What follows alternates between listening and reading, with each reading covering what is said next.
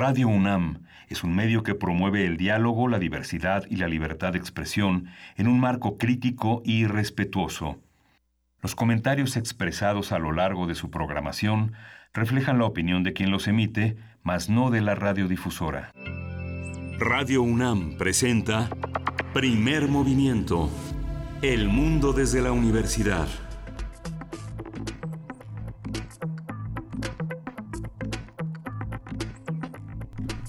Buenos días, hoy es viernes 2 de noviembre y son las 7.05 de la mañana aquí en Primer Movimiento. Buenos días, Luis ¿Cómo estás, Miguel Ángel Quemain? Muy buenos días. Buenos días, jefa de información, Juana Inés de ESA. ¿Cómo amanecemos todos esta mañana?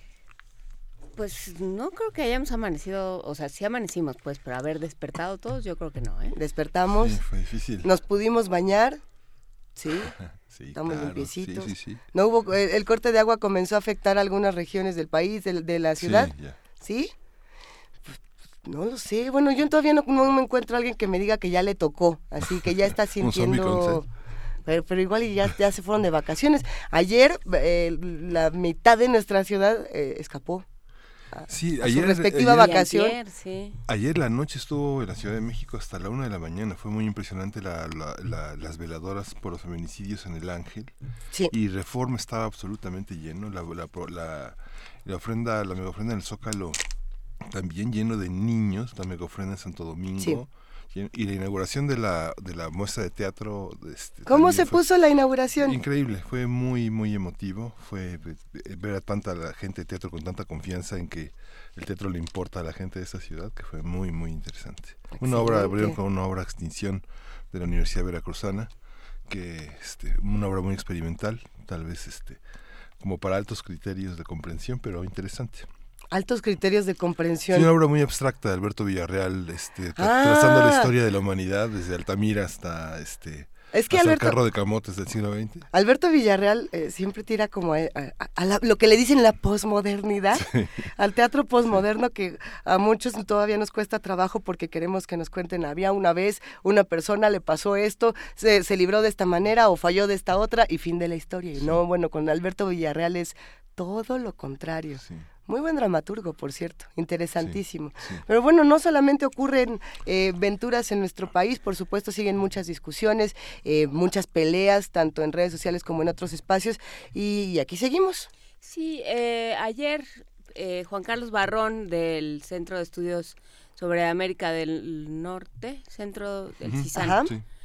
eh, Centro de Investigaciones sobre América del Norte, decía, es muy importante, lo decía con respecto a Estados Unidos y a su, a su, eh, a su escena política, pero creo que es muy importante tener en claro que, que a nosotros nos, también nos afecta distinguir entre la agenda mediática y la agenda política. Son dos cosas distintas que de pronto se nos confunden y de pronto pensamos que la agenda mediática es la agenda política, aquello que se ve en medios, aquello que, que tiene más resonancia, eh, donde, a- literalmente a donde se dirigen las cámaras. Y pienso, por ejemplo, en Nayarit, que están, están muy abandonados, fueron enormemente sacudidos por las lluvias, por las inundaciones Sí. del río Acaponeta y el otro río que no recuerdo y están están en la desolación y lo que dicen es pues la atención está en la caravana pero pues nosotros también necesitamos ayuda Sí. nosotros también perdimos todo hay, hay este sitios de acopio, me tocó estar en la semana en dos, este, frente, contemplando en una silla Para del ayudar parque. a Nayarit. No, no, contemplando en una silla del parque el transitar de la gente. Y la gente preguntaba, ¿y este, ¿pero qué pasó en Nayarit? Es que hay, hay, hay carpas sí, para sí. recibir ayuda para Nayarit. Pero este yo mismo me pregunté, cerré los ojos y me pregunté, ¿qué pasa en Nayarit? Claro, las lluvias. La agenda mediática Ajá, la agenda mediática. Y qué responsabilidad tenemos todos de no solo darlo a conocer, sino de tomar acciones en el asunto. Eh, el tuit no va a ser suficiente para ayudar a los amigos de Nayarit ni la mención, sino ver cómo nos sumamos todos a los centros de acopio, a las distintas actividades que se pueden hacer muchas. Probablemente a lo largo del programa podamos compartir algunas, nos meteremos a investigar y justamente estaremos compartiéndolo. ¿Qué haremos el día de hoy? ¿Cuál es el plan, querido Miguel Ángel Quemain? Hoy es eh, viernes de ocio. Somos brechtianos. Vamos a conversar con Gilberto Guerrero, dramaturgo, director, eh, y Karen Deneida, que es actriz y que desde hace ya 20 años se llevan a cabo las, las jornadas brechtianas pues, en, su, en su propia materialidad teatral. ¿Cómo es ser brechtiano? Bertolt Brechtiano. Vamos a platicarlo en un momento más. Tenemos un radioteatro sorpresa para este Día de Muertos. ¡Yay! Esperemos que lo disfruten las niñas y los niños. En la nota nacional tenemos ¿De dónde vienen las verduras? Un comentario de Juliana Martínez Nacarato. Ella es investigadora del programa de justicia fiscal en Fundar. Y tenemos también una nota del día, cómo se ha escrito la crónica. Vamos a hablar con Sara Sefcovic, investigadora del Instituto de Investigaciones Sociales y docente del curso La Crónica en México y los principales cronistas de la época prehispánica, desde la época prehispánica. Vamos a tener heroínas transgresoras en la muestra libre de teatro. Vamos a conversar con Luz Angélica Uribe. Ella es cantante, soprano, intérprete, musicalizadora, guionista y productora de monólogo Heroínas Transgresoras. Ya regresaron. Eh, Luz Angélica Uribe ya tiene un disco de las heroínas transgresoras que hemos transmitido en distintas ocasiones aquí en Primer Movimiento. Se ha presentado, si no me equivoco, con este mismo... Eh, no me atrevería a decir espectáculo, sino esta propuesta en, en, la sala Julián Carrillo. Y si se va a volver a presentar con lo mismo, será un, un gozo verla. Y si ha reinventado este espectáculo, que nos lo cuente. Eh, la poesía necesaria, Miguel Ángel, te toca a ti. Me toca hoy. Ay, qué buena onda. Viernes de Muertos. Ay, a ver, vamos a ver. Eh, y tenemos una mesa. Tenemos la mesa dedicada al cine de terror en México. Vamos a conversar con José Luis Ortega, fundador y editor de la revista Cinefagia. Él es crítico e investigador especializado en cine. Y cerraremos primer movimiento esta mañana con un taller de calaveritas. Esta es la segunda parte que tenemos con Luis Flores. Él es Luis Flores del Mal, lo conocen por resistencia modulada, por ser el conductor de Los Muerdelenguas, pero también es poeta, escritor, periodista, etcétera. Nos dará muchísimo gusto poder platicar con él esta mañana. Eh, vamos empezando a las 7 con 10 minutos tenemos, recuerden que hoy es viernes de complacencias. Eh, si quieren poner complacencias porque es Día de Muertos, váyanse por esa, por, ese sendero. Si quieren irse por otro lado y poner lo que ustedes quieran, escríbanos. Estamos en arroba P Movimiento, en diagonal primer movimiento UNAM, y tenemos un teléfono que es el 55 36 43 39. Empezamos cada viernes con música nueva y esta mañana empezamos con una banda canadiense. Eh, Ronan Harris tiene un proyecto llamado Bien V Nation, que apela justamente a la victoria y no venganza, eso es Victory Not Vengeance, como haga usted el amor, no la guerra, un poco ese es el sentido de este proyecto.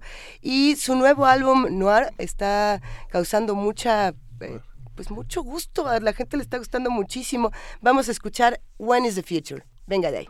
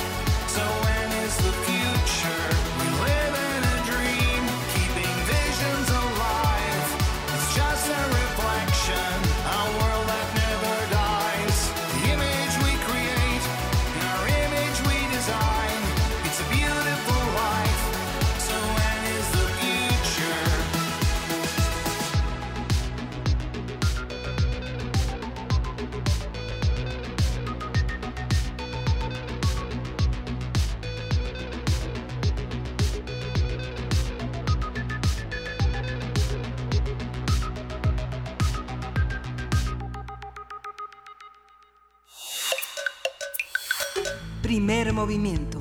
Hacemos comunidad. Bertolt Brecht fue un dramaturgo y poeta No, alemán. o sea, sí ¿Todavía fue. no? O sea, Oh. sí fue, pero, pero no han llegado los invitados. Ah, yo estaba bien emocionada, ya me iba a poner a hablar de Brecht. y bueno, de- puedes hablar de Brecht. Podemos hablar de Pedro Navajas, por ejemplo. A ver, ¿cómo, cómo, entra- cómo entraríamos nosotros a, a Bertolt Brecht? ¿Desde dónde? Miguel Ángel. Entonces, Miguel Ángel, cuéntanos un poco de Bertolt Brecht. Bueno, Bertolt Brecht es un dramaturgo que nació a finales del siglo XIX.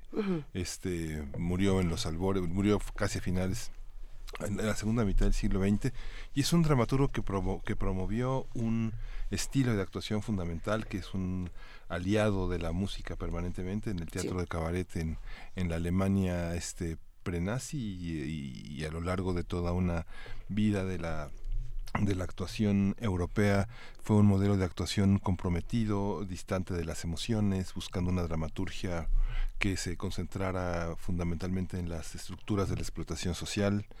Por eso es tan importante. El otro eh, anti-Brecht sería este Stanislavski, el gran, el gran dramaturgo y director ruso que creó también una escuela de actuación. Los dos sistematizaron una escuela de actuación de una manera importante en el siglo XX, creando ya, este, es- eh, comprendiendo cabalmente lo que eran las emociones y su manejo, lo que era con- construir la subjetividad del actor en la puesta en escena. Y es tan popular porque el socialismo y la- la- el mundo este-oeste y norte-sur se constituyó como en el eje del siglo XX y Sí. con él la, la dicotomía entre el teatro comprometido y el teatro purista. ¿no? Yo tengo una pregunta de chisme, así de chisme, pero ni me la sé, y varias personas nos hemos preguntado lo mismo. ¿Cómo se llevaban o cómo, cómo se relacionaba el trabajo de, de Brecht con el de Beckett? ¿Se llevaban bien o se llevaban mal Samuel Beckett y Bertolt Brecht? ¿O quién sabe?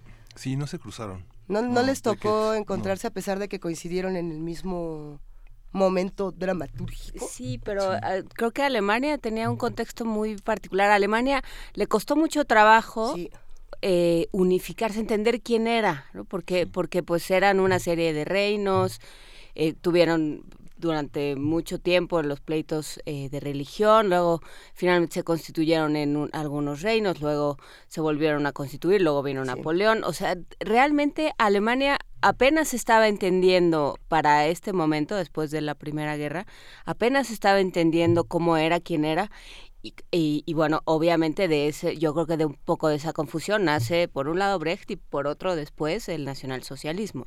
Sí. Digamos, le tomó mucho tiempo a Alemania eh, constituirse, creo que hasta la fecha están todavía un poco titubeantes. Sí, sí. Y en ese contexto surge Brecht sí. y su ruptura.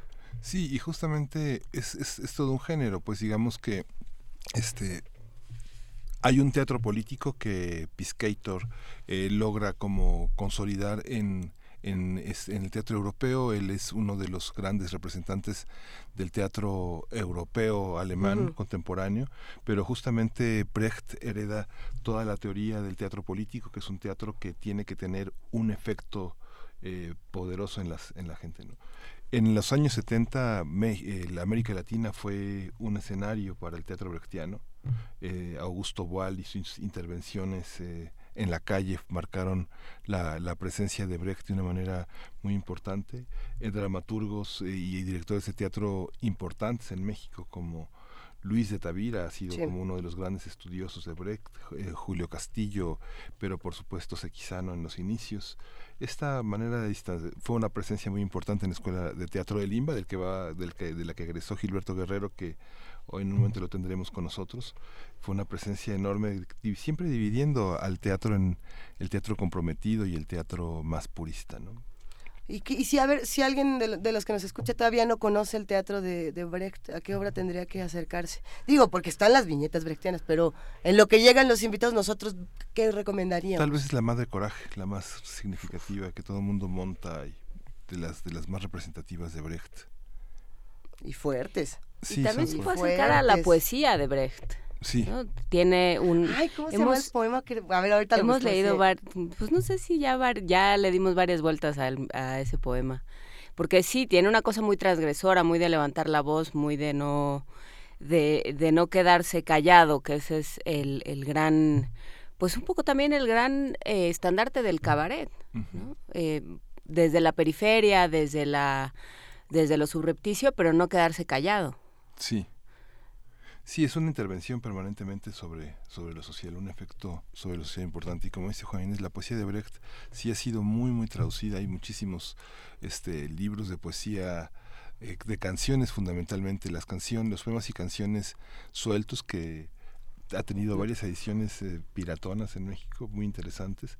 Eh, ha tenido una, una gran presencia. El teatro de cabaret lo que vemos en el, en el vicio, por, por decirlo de es, es eh, totalmente brechtiano. ¿no? Toda esa ópera bufa, cómica, que Brecht transformó en un teatro casi de carpa. ¿no? A ver, aprovechando que es Día de Muertos, tenemos aquí uno de estos pequeños poemas de Bertolt Brecht, eh, pequeños en tamaño, grandes en, en, en, distintas cosas. Van a ver, este se llama Epitafio y dice, escapé de los tigres, alimenté a las chinches, comido vivo fui por las mediocridades. Ahí nada más.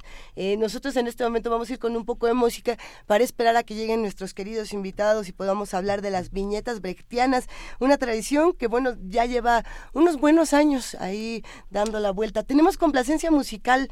Eh, este es el, taxista que trajo a Nelia Carter le pidió esta canción. Ojalá que nos supiéramos su nombre para mandarle un abrazo.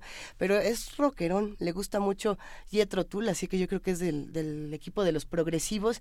Y esta canción que además es como el, mero, mero emblema de Yetro Tull, Miguel Ángel. Sí, Buré.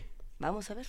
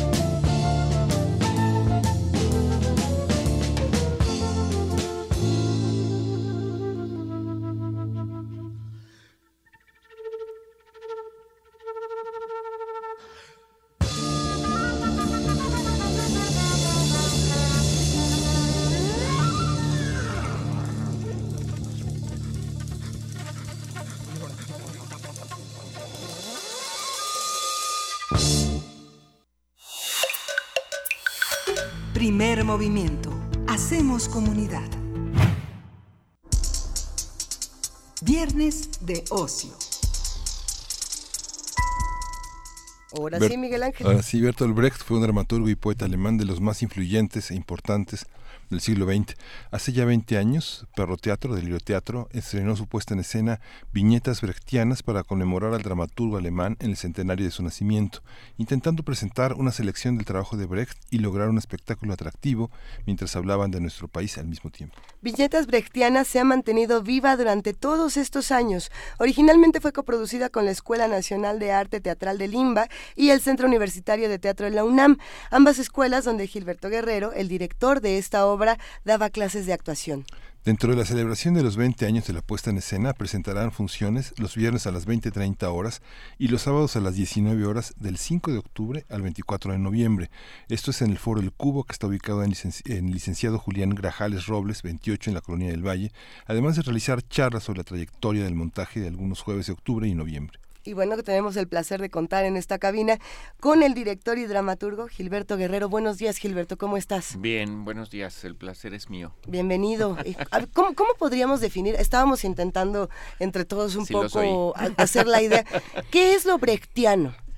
Bueno, lo brechtiano, fíjate que justo eh, ahora que los oía, eh, recordaba que es Peter Brook quien dice que, que Bertolt Brecht es el hombre más influyente del teatro del siglo XX. Y de una forma o de otra tienes razón.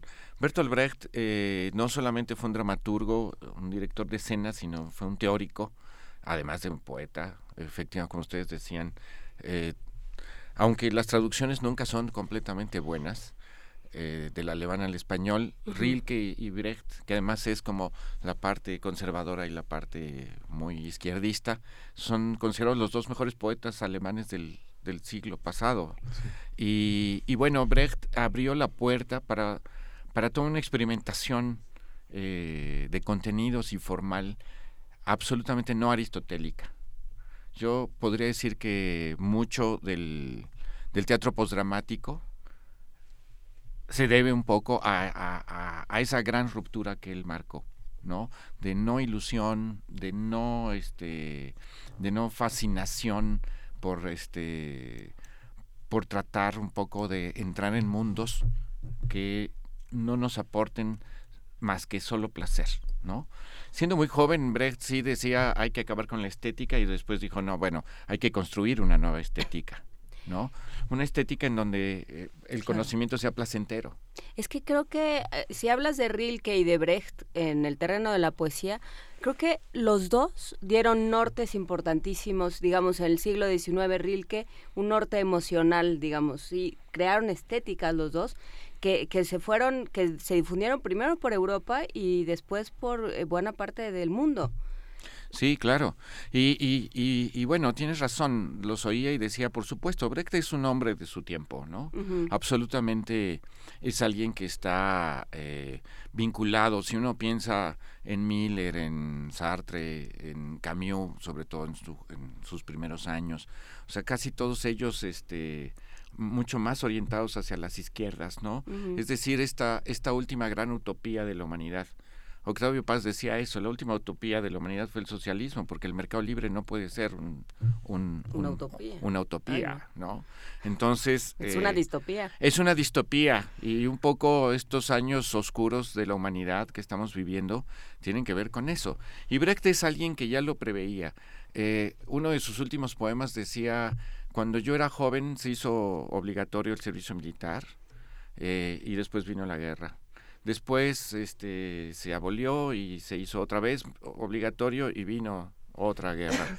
dice, ahora que soy viejo, se acaba de hacer otra vez obligatorio el servicio militar y, y quiero esperarme lo peor, ¿no? Y no quiero esperarme lo peor, pero bueno, eh, pues han venido cosas, este, pues estamos viviendo eh, una edad más o menos oscura. Yo a todo mundo le digo, no hay que no hay que abrumarse demasiado. Hemos, la humanidad ha pasado por otras épocas oscuras y lo mejor es la esperanza. Creo que eso también es importante para Brecht, ¿no? La esperanza y el teatro. La esperanza, el teatro, el arte, la yo mira, tengo varios ya varios años diciendo la reconstitución moral de este país no la van a hacer los políticos. la van a hacer sus científicos, sus artistas, la gente que trabaja en las comunidades, la gente que tiene un corazón abierto para reconstruir eh, estos tejidos sociales, ¿no? Para volver a confiar en la gente, para decir si hay mexicanos honestos, si los hay, ¿no? Y este y hacer y hacer otra cara de, este país. Ayer justamente fue muy emocionante el discurso que tú dio Luisa Huertas eh, eh, con, abriendo la muestra de teatro, porque fundamentalmente dijo, en el teatro no hay una cuarta transformación, el teatro continúa, el teatro lo hemos hecho desde hace muchos años, desde hace más de 40 años en esta ciudad, en este país, este, casi con una mano atrás y otra adelante, y tenemos que seguir adelante y el reconocimiento de lo que viene es lo fundamental, ¿no? no empezar de cero ni empezar de nuevo, sino reconocer a los que están. Claro, a los que están, a los que han estado y a los que vienen, ¿no? Sí. En ese sentido, 20 años con una, con una propuesta escénica es muchísimo.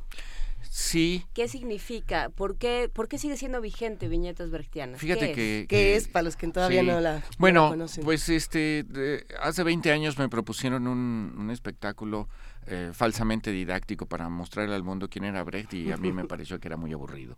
Y yo dije, no, yo no, yo no puedo hacer eso, pero puedo hacer algo que es divertido. Me parece que Bertolt Brecht tiene un sentido del humor ácido, que, que, y entonces hemos tomado una estructura a partir de los interrogatorios que le hace la Comisión McCarthy, justo antes de que él se vaya de Estados Unidos, igual que Chaplin, igual que bueno, los que se pudieron ir, ¿no? Miller no se pudo ir. y el, el, punto allí es eh, que esto nos permite ir mostrando facetas de Brecht, ¿no? Desde el, poema que era el, yo, el pobre Bertolt Brecht, a la canción del dramaturgo, etcétera, etcétera. Muchos de estos poemas fueron musicalizados por Alina Ramírez, que es una eh, compositora extraordinaria. Ella eh, se especializa en Latin Jazz y bueno, tenía un grupo de Son hace 20 años, que era Son, y que hizo una gira por el lejano oriente y se quedaba a vivir en Indonesia o en Malasia. y ahora dirige un festival allá y ha llevado jazzistas mexicanos. Pero eh, Alina ha estudiado muy bien a Kurt Weill, entonces hay un perfil en, en, muchas de estos poemas que musicalizó ella. Y eh, bueno, además de esto, hemos eh, buscado ciertas referencias. Él tiene, Brecht tiene una colección muy linda y, llena de, una sabiduría muy sencilla, que son los relatos del señor Kauner. ¿no? El señor Kauner es una especie de sabio popular, ¿no? en donde eh, uno de ellos se encuentra con otro y le dice, eh, señor Kauner, ¿en qué está trabajando? Le dice, estoy muy ocupado, preparo mi próximo error. ¿no? Y todas estas ironías que él, que él, que él le gustaban. La historia de nuestras vidas. ¿no? La, historia de nuestras vidas. Sí. Hay otro que dicen, viendo pasar una hermosa actriz, alguien dice, este, tiene éxito porque es hermosa. Y el señor Kauner contesta, es hermosa porque tiene éxito. ¿no? Entonces todo este asunto de este de, de, ironías y de, y de, de sentido del humor, eh, las preguntas del obrero que lee, ¿no? que es maravillosa, ¿no? Porque es, es, es, absolutamente lúcido. ¿Quién construyó la ciudad de Tebas, la de las siete puertas? Porque los nombres de los reyes están escritos en los libros, pero ellos cargaron los bloques de piedra. Eso siempre me recuerda eh, cada vez que algún extranjero viene fascinado por la cultura maya y dice, ¿y, ¿y qué pasó con los mayas? No, los mayas que cargaban las piedras ahí están.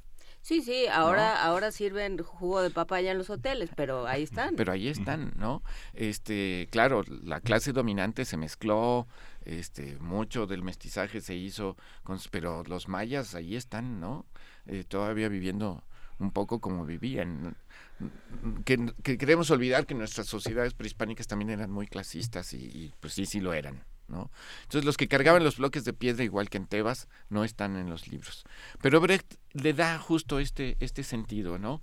Y como poeta eh, nosotros cerramos casi con un, un poema que se llama Malos tiempos para la poesía, en donde dice, yo sé que agrada el que es feliz y que les gusta hablar de cosas lindas, pero este entre la emoción eh, por el durazno en flor que me provoca y los discursos del dictador, pues nada más puedo hablar de esto último, porque una rima me parece casi una insolencia. ¿no? Entonces hay un compromiso social, como ustedes bien decían, y como recordaba eh, Miguel Ángel, hay un, una influencia en el teatro de los años 70, cuando yo empecé a hacer teatro además. O sea, mi fascinación por Brecht nació un poco cuando yo me acerco al teatro. Además, yo militaba políticamente en una, en una organización más o menos radical y era mm, absolutamente natural pensar en, en, Brecht eh, y recordar a Boal, a Buenaventura, mm. a Santiago García de la Candelaria, al grupo Rajatabla, una mm. cantidad al Galpón, que además estuvo viviendo en México una, una buena temporada. en fin, este, pues crecimos un poco en esto que en esa época llamábamos este teatro independiente y que debimos haber llamado teatro de grupo o algo así, pero, pero finalmente, eh, pues nosotros nos hemos mantenido en esa línea. Contigo América. Así es. ¿Por qué 20 años? Pues miren, justo acabo de publicar un artículo en Paso de Gato cuando me, me, preguntaron, ¿y es pertinente? Eh, y yo creo que sí es muy pertinente. Pienso, por ejemplo, en Santa Juana de los Mataderos y digo, es que efectivamente hay quienes creen que todavía la piedad va a resolver la pobreza. La piedad y la, y la, la limosna no resuelven la, la pobreza, ¿no? Eh, leo eh, El alma buena de Sichuan y el planteamiento es, ¿tiene uno que ser bueno como Shente o malo como Suita, que son el mismo personaje pero uno disfrazado de malo y, y, ella que es muy buena? Y, y el final, la conclusión es, es que no hay que ser bueno o malo, lo que está mal es un sistema que te orilla a elegir entre ser bueno o ser malo o que te obliga a pensar eh, en, en, términos de eh, quién puede más y quién puede menos en términos económicos. Ahorita que, mencionabas eh, dos cosas, por un lado el trabajo que se hizo en teatro en los años 70 y toda la y, y todo el digamos el, el movimiento social los movimientos sociales eh, con mayúsculas, digamos, pero también el movimiento social, el de todos los días, el del café y, la, cafetería de Gandhi y todos estos lugares que eran como este pequeños... Em, el Ágora era una librería. Cuarteles generales. el juglar, todos estos lugares que eran semilleros de guerrilleros. Todos. Sí, sí, sí. Eh, y pero pienso en, en que los poetas y, y, los, y los cantautores le dieron palabras a esos movimientos. O sea, cuando dices, este país no, no, lo van a salvar los políticos, lo van a salvar los artistas, tiene que ver con eso. O sea, no puedes entender la justicia social sin de alguna manera pasar por Brecht, pasar por las palabras de Brecht o pasar por una canción de Violeta Parra. O sea, realmente sí, se puede, se puede leer manifiestos y, y, tratados ideológicos, pero lo que te ayuda a andar por la calle es, e, es, la poesía. Por eso, o sea, de ahí salió un poco la idea de tener aquí poesía necesaria todos los días. Esa idea de lo que, lo que me va a ayudar a entender las cosas y a llevarlas a mi, a mi organismo va a ser la poesía y va a ser el teatro y va a ser aquello que vea en el otro, aquel otro que vea contándome mi propia historia sin darse cuenta. Claro, la poesía incluso en un sentido muy general en un sentido muy particular, siempre le digo a mis alumnos, lean una poesía antes de dormir, lean una al día, o sea, si, no, si ustedes creen que no les gusta, léanla, una al día. Y ya después se van a ir aficionando a unos o a otros, ¿no? Pero, pero sí, sin lugar a dudas, eh, me parece que esto nos ayuda a entender y Brecht nos ayuda a entender muchas cosas. Por supuesto que es pertinente. Mientras haya estas terribles desigualdades sociales, mientras haya estas mafias, por ejemplo en la ópera de los tres centavos, que, cuya música es espectacular y ha oído casi todo el mundo, eh, sobre todo el Moritat, la, la, la, la famosa canción de Mackie Knife. Eh, pues Pedro Navajas, ven, por eso hay que pasar por Pedro Navajas. Exacto. Sí, Pedro Navajas es un es una versión este muy libre de, de, de Mackie Knife, ¿no? Entonces, el, el punto allí es, eh, claro, estas mafias que explotan el dolor de la gente, la miseria, siguen existiendo. Y, y la ópera de los tres centavos con mucho sentido del humor negro un poco, pero la conclusión es que al final este gran ladrón es perdonado por la reina. ¿No? O sea, ese final es, es este, es, le da, ilumina toda, toda, toda la ironía y bueno, las canciones son espectaculares. Nosotros hemos introducido eh, la canción de los cañones. Bueno, em, eh, empezamos, no empezábamos así al principio, pero ahora empezamos justamente con Mackie Knife y en algún momento introducimos la canción de los cañones que es este que sigue siendo terriblemente vigente, ¿no? Eh, siguen reclutando soldados, van con sus cañones, matan millones, porque los nativos seguramente son agresivos, ¿no?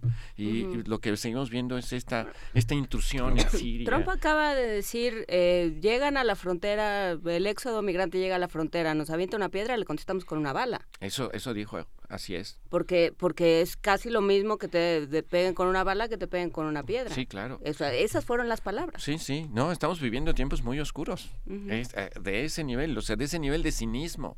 Esto que eh, hubiera sido políticamente incorrecto en otra época, ahora se puede decir con una desfachatez absoluta.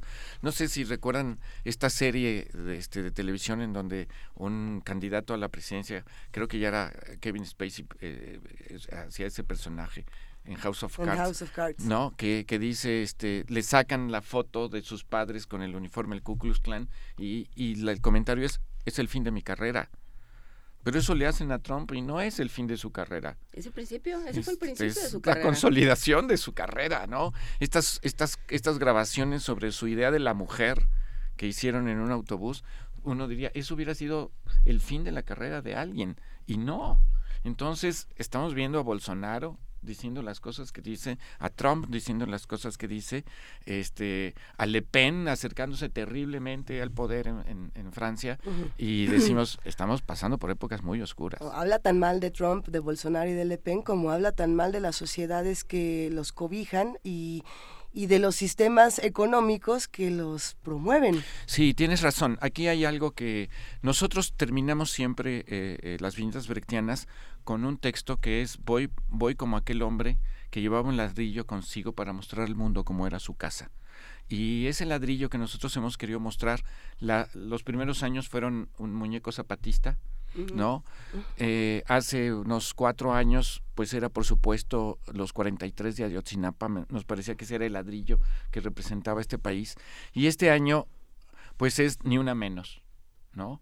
Es, y esto me lo recordó justo lo, lo que acabas de decirme, porque eh, yo pienso, ese monstruo de Catepec es apenas la punta del iceberg de una sociedad en donde la mujer ha sido un objeto de violencia durante décadas y esta, y esta presión social, esta decadencia económica, moral que padecemos, lo único que ha hecho es exacerbar esa violencia eh, estructural contra las mujeres, ¿no? Entonces sí nos horroriza, o horroriza, y la prensa aprovecha un poco a veces esto, pero no hay que pensar que es un, un fenómeno aislado, es el producto de una sociedad, y ahí es donde yo sí digo en cada vez que puedo, tolerancia cero.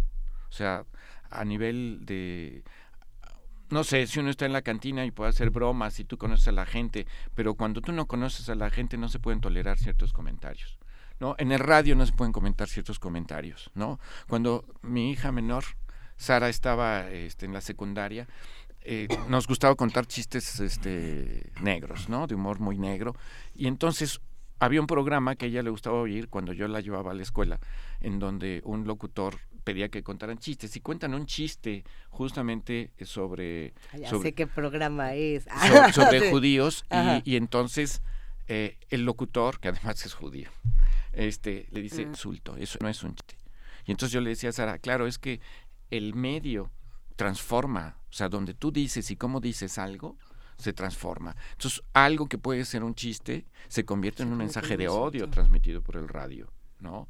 Y eso hay que ser muy cuidadosos. Y es lo mismo, si alguien puede hacer una broma, no sé, yo siempre les digo, eh, ah, la mayor, o sea, casi todos los chistes sobre homosexuales me los han contado mis amigos homosexuales, ¿no? O sea, el chiste finalmente sí libera cosas, pero, pero cuidado, porque en cierto medio y de cierta manera sí se puede convertir en un mensaje de odio. Y ahí es donde ya no podemos tolerarlo. Entonces, cerramos las vintas brechtianas con un ni una más, o sea, no queremos un feminicidio más, no queremos más agresión y, y, me parece que es algo que está muy presente en el, en, el teatro mexicano y en la sociedad. Y miren, yo soy un optimista. Yo de joven pensaba que el patriarcado se iba a acabar con el, con el capitalismo, ¿no? Cuando se acabara el capitalismo.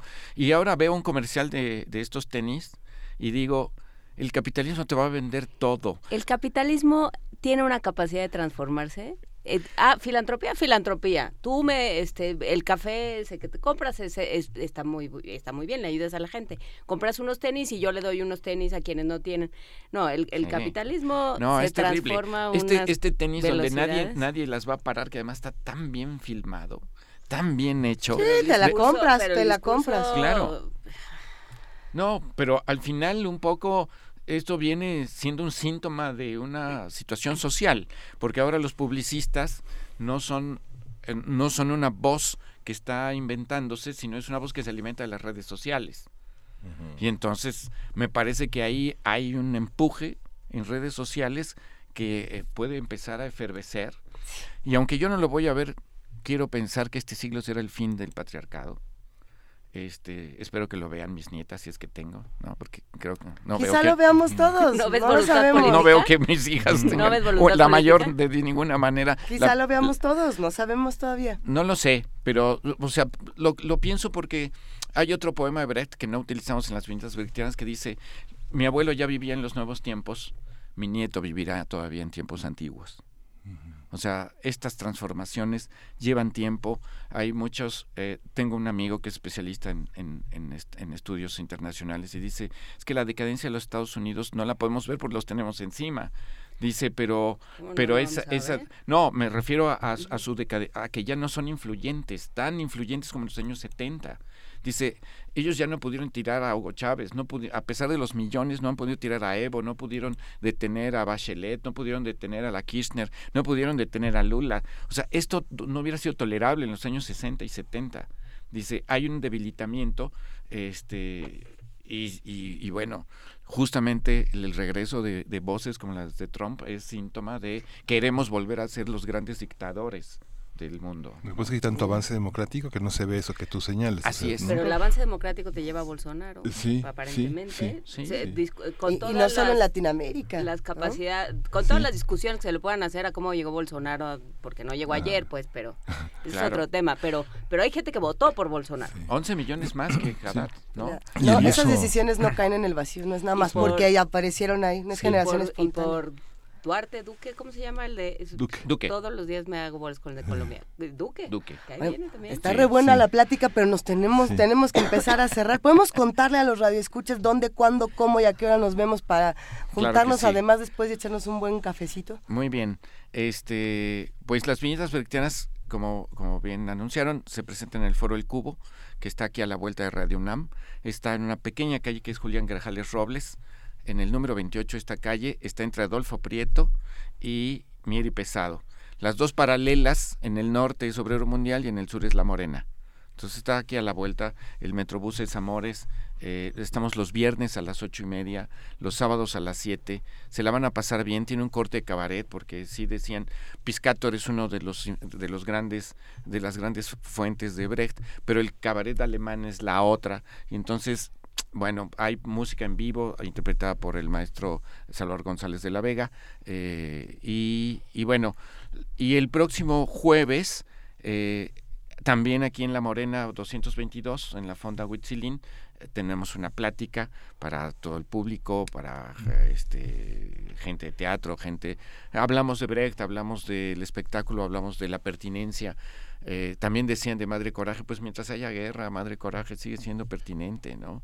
el chiste es como, perdón por alargarme, es como tomar Shakespeare hoy, o sea, si pensar en cómo lo hacía Shakespeare en su tiempo o cómo lo hacía Brecht en su tiempo, pues esto ya no puede ser. Yo creo que como, como muchos autores, eh, hay que volverlos a leer, incluso volverlos a leer en escena, reinterpretarlos en escena, pero me parece que los mensajes de Brecht son pertinentes y están allí y hay que hacerlos con mucha calidad y, tienen que ser divertidos, tienen que ser atractivos. Y nosotros hemos puesto ese empeño a lo largo de estos 20 años con las viñetas brechtianas. Pues queda hecha la invitación. Muchísimas gracias, Gilberto Guerrero, por invitarnos a las viñetas brechtianas, pero por esta conversación también. Y nos vamos, ándale. Tenemos una complacencia musical. Ándale. Morir de amor de Charles Aznavour para Fernando Rubí. Venga.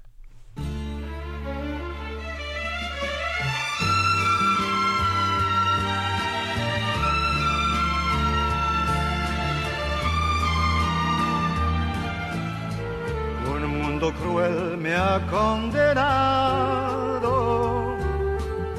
sin compasión me ha sentenciado. En cambio no siento temor. Morir de amor. Y mientras se juzga mi vida, veo más que una salida en contra de mi corazón. Morir de amor, morir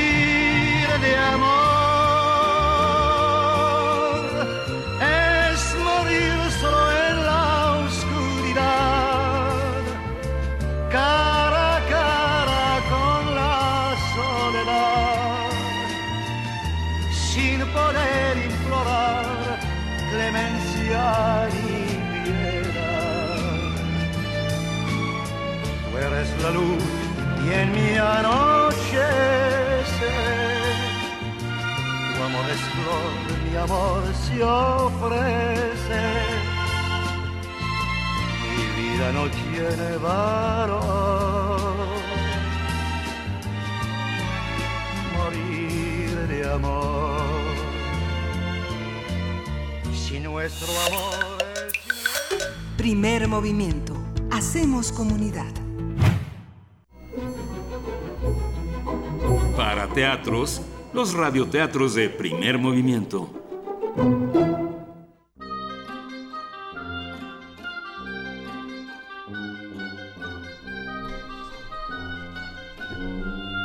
Max y el ojo submarino, de Luigi Amara, editado por el Fondo de Cultura Económica y la Fundación para las Letras Mexicanas.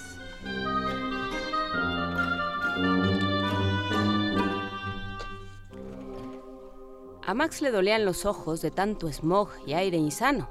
Se tallaba las pupilas como quien busca un gusano.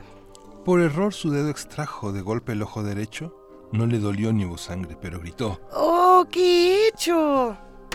El ojo rodó en el suelo como una canica extraña y fue a parar a la esquina donde espantó a una araña. El ojo se asustó también al ver tan cerca al insecto. Quiso gritar. ¡Puedo ver! Y se quedó circunspecto. Dio un giro en su propio eje hacia donde Max lloraba. Pero si ese niño tuerto es en donde yo me alojaba. Tocando en su cara el hueco, Max vio a su ojo mirarlo. ¡Qué sorpresa y qué momento! ¿Cómo poder olvidarlo? El ojo izquierdo en la cara y el derecho allá en el piso, cada cual miraba al otro como si fuera un hechizo. Cuando recogió su oso, ya te- cuando recogió su ojo, ya tenía polvo y pelusas. Max lo sumergió en su acuario entre peces y medusas. Quería dormir. De ese modo, un ojo soñando en mares y el otro abajo del agua, apartado de pesares. El sueño nunca llegaba, no podía cerrar el ojo. Se puso un parche pirata y al otro le echó cerrojo. Así durmió aquella noche, con dos párpados y nada, un ojo dentro de un cofre, la sonrisa dibujaba.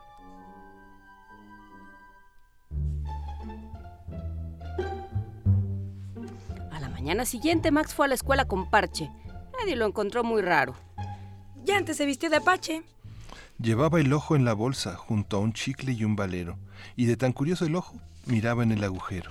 Entró al examen de historia muy confiado y sin complejos. Un acordeón para el ojo ya le dictaba a lo lejos. Como acabó muy deprisa, dejó que el ojo rodara por todo el salón de clase hasta el pupitre de Sara. Ella en la última fila sintió a alguien a su espalda, una mirada muy fija. Quizá le espiaba la falda. Volteó buscando quién era y gritó como una loca. Hay una araña muy blanca. Tal vez un ratón sin boca.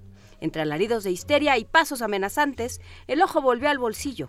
Temblaba como nunca antes. Max se refugió en el baño a pensar frente al espejo. Por poco aplastan mi ojo, como a un sucio animalejo. Colocó el ojo en su cuenca y se miró con altivez.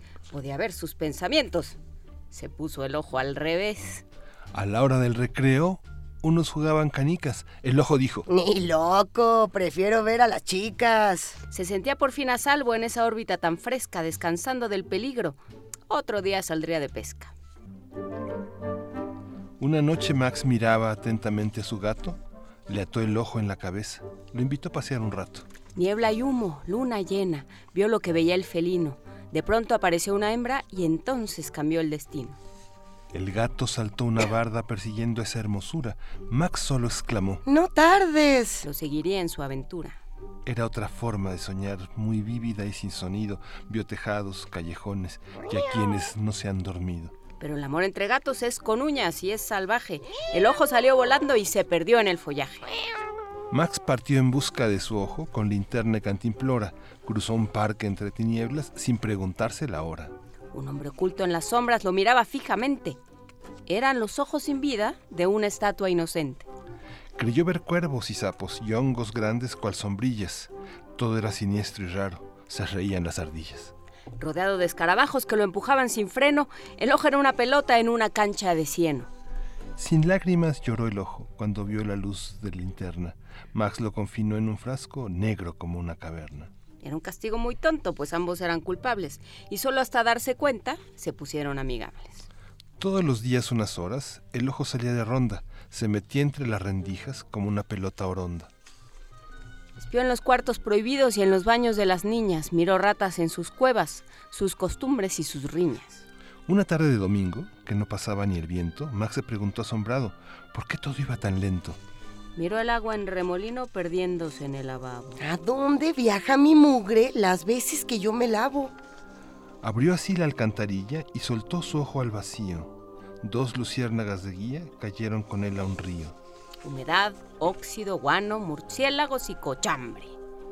Al menos nariz no tengo y nunca sufriré de hambre. Como en un barco sin rumbo, viajó por las aguas sucias. Max fingía que no era tuerto, con toda suerte de astucias. El ojo cruzó montañas y desembocó en la mar. La verdad, flotó muy poco. Pronto lo arrastró un calamar. Max estaba fascinado de ser un niño y un buzo. De tanto hablar de los peces, lo llamaban el iluso. El ojo fue devorado por una almeja gigante, donde vivió para siempre como una perla mutante. Max lleva un ojo de vidrio, lo cual le importa a un pepino. Cuando la almeja bosteza, mira el reino submarino. Este solo es un fragmento de juguetona poesía. Si quieres leerlo completo, búscalo en la librería.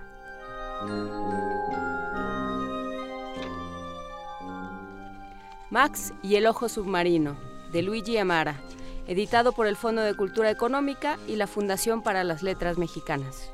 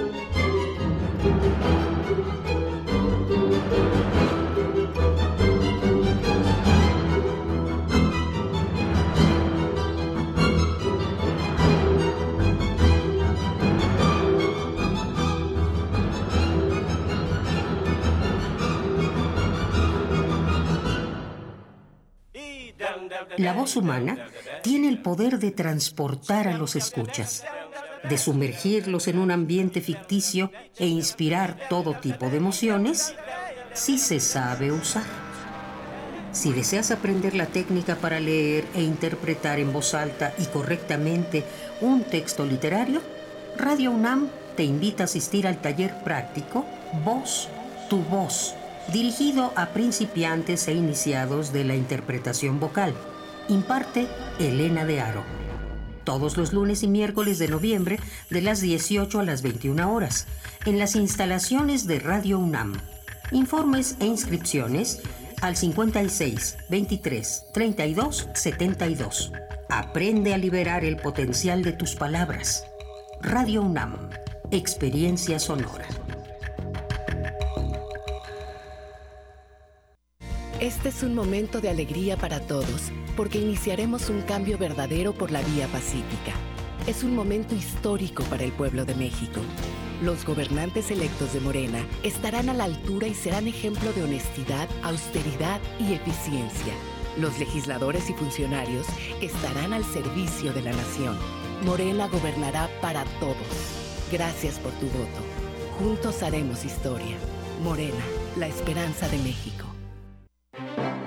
El artista plástico Daniel Lezama celebra sus 20 años de creación con la exposición Crisol, proyecto con el que busca domesticar procesos y energías vitales a través de la representación de un elenco de personajes de una familia de seres energéticos. La muestra se integra por alrededor de 25 piezas entre una nueva serie de pintura figurativa de formato monumental, obra gráfica y su primera producción de escultura en bronce. La exhibición Crisol puede visitarse en la galería Maía Contemporary, calle Colima número 159, Colonia Roma.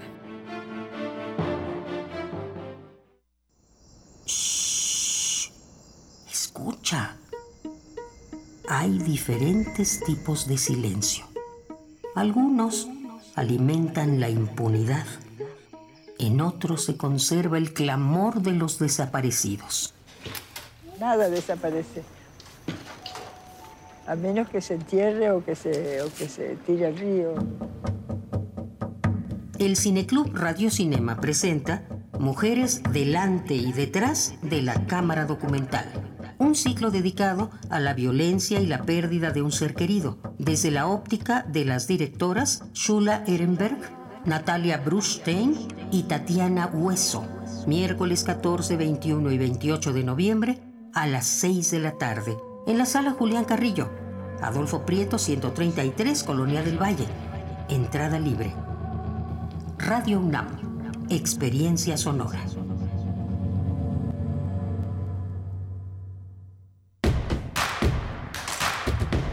Síguenos en redes sociales. Encuéntranos en Facebook como Primer Movimiento y en Twitter como arroba PMovimiento. Hagamos comunidad.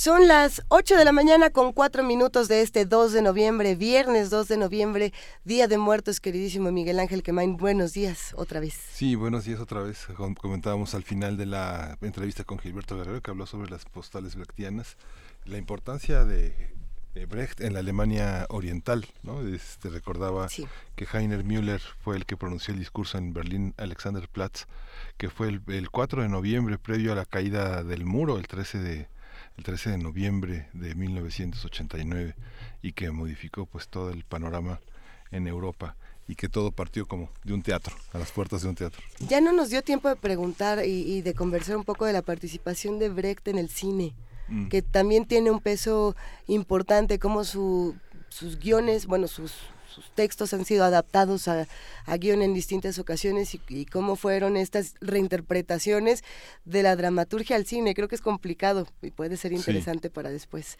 Eh, tenemos muchos mensajes en redes sociales, los que les gustó el, el radioteatro, los que están eh, mandando preguntas de Bertolt Brecht, los que dicen que dónde, cuándo y cómo se pueden sumar a las viñetas brechtianas. Vamos a compartir la información en nuestras redes para que todos podamos estar justamente en estos espectáculos a unas cuantas cuadras de Radio UNAM. Y si ya vienen Adolfo Prieto, pues se dan una vuelta también para acá y nos visitan en nuestra sala Julián Carrillo. ¿Qué tal? Sí. Y ya doble día de teatro.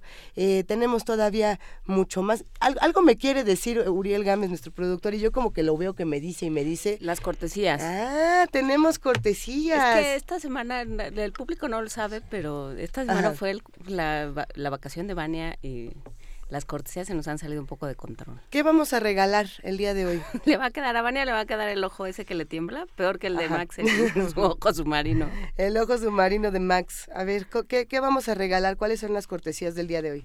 Yo no lo sé. Vamos- Eh, sí, les vamos a regalar más. Ah, sí, tenemos tres cortesías dobles para la función de este sábado 3 de noviembre a las 7 de la noche en el Foro El Cubo. Ah, que está el licenciado buenísimo. Julián Grajales Robles, 28 en la Colonia del Valle, para ver estas viñetas brechtianas. Tres pases dobles. Venga, que se van por teléfono. 55 36 43 39. Va de nuevo. 55 36 43 39. Llámenos. Nosotros seguimos por acá y tenemos todavía más que ofrecerles. ¿Nos iremos con música o nos vamos directo a la nota? Sí, nos vamos con música. No, con la. Ah, mira, dice Oriel, no, con la nota. Con la nota nos vamos. Venga de ahí. Primer movimiento. Hacemos comunidad. Nota Nacional. Actualmente en México la agricultura campesina es responsable del 40% de la producción agropecuaria nacional.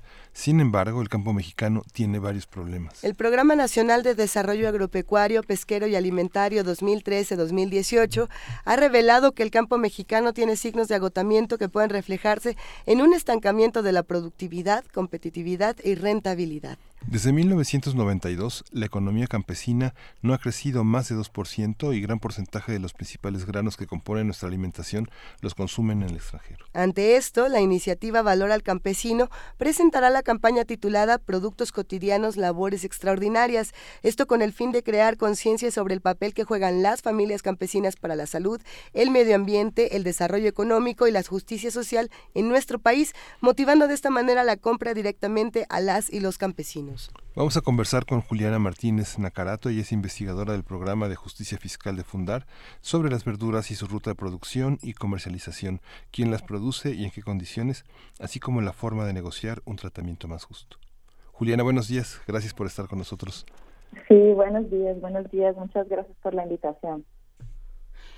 Eh, cuéntanos, Juliana, ¿en qué consiste esta campaña? ¿De dónde, de, de qué inquietudes surge este, este trabajo? Exactamente. Mira, en realidad esa, esa campaña surge de, una iniciativa que se llama Valores Campesino, que fue creada en 2015 por seis organizaciones de la sociedad civil, independientes y sin fines de lucro, que somos Fundar, el Centro de Análisis e Investigación donde trabajo, eh, también ANEC, que es la Asociación Nacional de Empresas Comercializadoras de Productos del Campo, Semillas de Vida, Ashoka, NUC y el Poder del Consumidor. eh, nosotros seis organizaciones eh, juntamos como capacidades diferentes y, y, enfoques de trabajo más directamente en el campo, desde el enfoque de políticas públicas y lanzamos eh, eh, la campaña. El objetivo de, de Valor al Campesino como iniciativa es, eh, en primer lugar, buscar mejorar las condiciones de vida campesinas y campesinos en México y promover una alimentación saludable ¿no? para el conjunto de la sociedad mexicana. Eso lo queremos hacer o lo buscamos hacer a lo largo de esos años a través de sensibilización de la, de la ciudadanía ¿no? sobre la importancia de las campesinas y campesinos en la soberanía y seguridad alimentaria de México, también impulsando programas y políticas públicas que potencien la agricultura campesina y la economía rural eh, para buscar combatir la pobreza y la marginación que viven esos campesinas y campesinos y promoviendo políticas que garanticen derecho a la alimentación adecuada y que estén vinculadas al fortalecimiento de la agricultura campesina. Ese sería como nuestro gran objetivo, ¿no? Misión eh, como iniciativa. Y la campaña en sí, que se llama Productos Cotidianos, Labores Extraordinarias, em, eh, justamente busca sensibilizar a, a, consumidoras y consumidores en el área metropolitana de la Ciudad de México. Entonces, esa campaña está dirigida eh, en este momento ¿no? para nuestra ciudad, eh, buscando sensibilizar las contribuciones de la agricultura campesina en México incrementando el consumo de alimentos de alimentos de la, producidos por familias campesinas. Finalmente buscamos acercar consumidores con agricultores campesinos. Em, en general, eh, se tiene, bueno, supongo que tienen datos de de dónde saca el promedio de, eh, de la población, por ejemplo, de la Ciudad de México, sus verduras. Mira, eh, justamente eh, tenemos, eh, ah, salió una, en el año pasado, salió la encuesta nacional de nutrición que indicó que 87% de las personas de la Ciudad de México no sabía dónde comprar alimentos directamente de quienes lo producen. y lo que hacía que nunca se o sea que nunca los compraba o muy esporádicamente no entonces, sí tenemos como un, un, desconocimiento ¿no? de los espacios donde podamos, podemos comprar directamente de productores. Eh, y, y, los consumidores pueden hacer una diferencia sustancial eh, a través de la demanda de alimentos más saludables, que son producidos con técnicas que respetan el medio ambiente y que apoyan la economía de las familias campesinas y el desarrollo local. Eh, un poco la, la bueno, especialmente la, el objetivo de la campaña es buscar contribuir a esa cierta ausencia, de ese cierto desconocimiento que tenemos de dónde ir a comprar directamente eh, y buscamos ofrecer eh, un directorio que luego les quiero comentar. Claro. Pero otra otra cosa que me parece muy interesante es que las poblaciones en las ciudades tenemos la idea de que quienes producen los alimentos están muy lejos, ¿no? Que eso viene de muy lejos. Pero acá en nuestra ciudad la realidad es diferente. Tenemos siete delegaciones que son consideradas rurales, ¿no?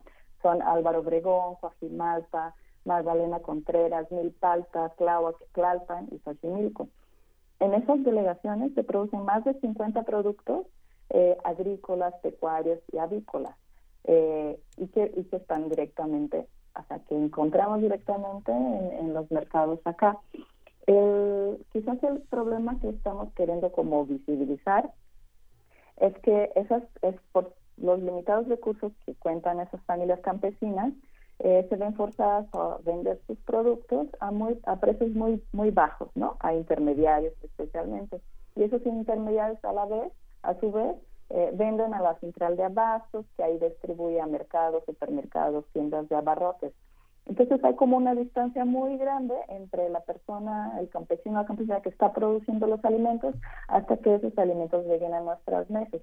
Pasa por muchos intermediarios que también llamamos coyotes, ¿no? Eso hace que el, el producto que se vendió allá, ¿no? En, en Irpalta, por ejemplo, que no está tan lejos finalmente, eh, fue por un precio muy, muy barato. Y esas familias se encuentran en una situación de pobreza e imaginación, que sabemos, ¿no? Este, este panorama, digamos, esta, esta, esta campaña con estos participantes, lo que de alguna manera propone en el fondo es como la necesidad de un cambio de modelo, pero eh, lo avasallante que es el abasto en México tal vez impediría pensar eh, la posibilidad de, eh, de cambiar este círculo vicioso en el que están las grandes tiendas de abasto, no sé, como eh, Walmart, como Walmart por ejemplo, y la otra parte que parece como más, más doméstica, que es la central de abasto, pero la misma, los mismos intermediarios le venden a la gente de la central de abastos que le venden a Walmart. Walmart es un intermediario mismo, Soriana, todas estas grandes tiendas. Exactamente. Y, ¿Es necesario evitarlo? ¿Hay que evitarlo? ¿Se puede evitar con una política social más, eh, más justa? ¿O es el mercado caníbal? el mercado caníbal, literal. Eh, miren, en realidad esas grandes corporaciones eh, están en, en, todos los países, ¿no? Y están en México, en toda América Latina y y sí es un gran tema porque de, de gran modo coopta y eh, el mercado. Finalmente estamos muy acostumbrados como consumidoras ir a comprar a un supermercado, ¿no? eh, entonces, como comentas, eh, Miguel Ángel, como es muy importante que, que también busquemos tener esa conciencia de, ok, voy a un gran supermercado y sé que quizás los productos que encuentre ahí, que encuentro todo junto, me podría facilitar un poco la vida, no sé. Eh, tener conciencia que esos productos eh, fueron comprados por precios muy baratos y que las familias campesinas que los produjeron están en condiciones de gran explotación. Pero si me acerco, por ejemplo, yo puedo elegir, ¿no? Ahí ya también es mi elección. Eh, puedo elegir ir a un mercado local, puedo ir a un tianguis que sé que se pone los domingos más o menos cerca de mi casa y que sé que ahí voy a comprar directamente de, de productores y productores. Pero eso también no podemos dejar eh, bajo la responsabilidad de los individuos, ¿no? De mi elección como consumidora. Sí, necesitamos políticas públicas que impulsen eh, y que vayan cambiando de algún modo esas prácticas que son muy que generan muchas desigualdades y muchas brechas ¿no? en la sociedad y, y para eso necesitamos eh, gobiernos locales, también el gobierno federal que impulse, por ejemplo, eh, mercados eh, de productores en nuestras en nuestras ciudades, ¿no? Claro, eh, esto que apuntas, eh, Juliana, es muy importante. Somos una ciudad con que, produce muchos alimentos. Digamos, estamos muy lejos de, de ciudades que son absoluta y completamente urbanizadas. Eh, en, el, en el mismo país y en otras partes del mundo. Entonces, ¿por qué nuestros modelos son los de ciudades que no, que no producen ni, ni un apio?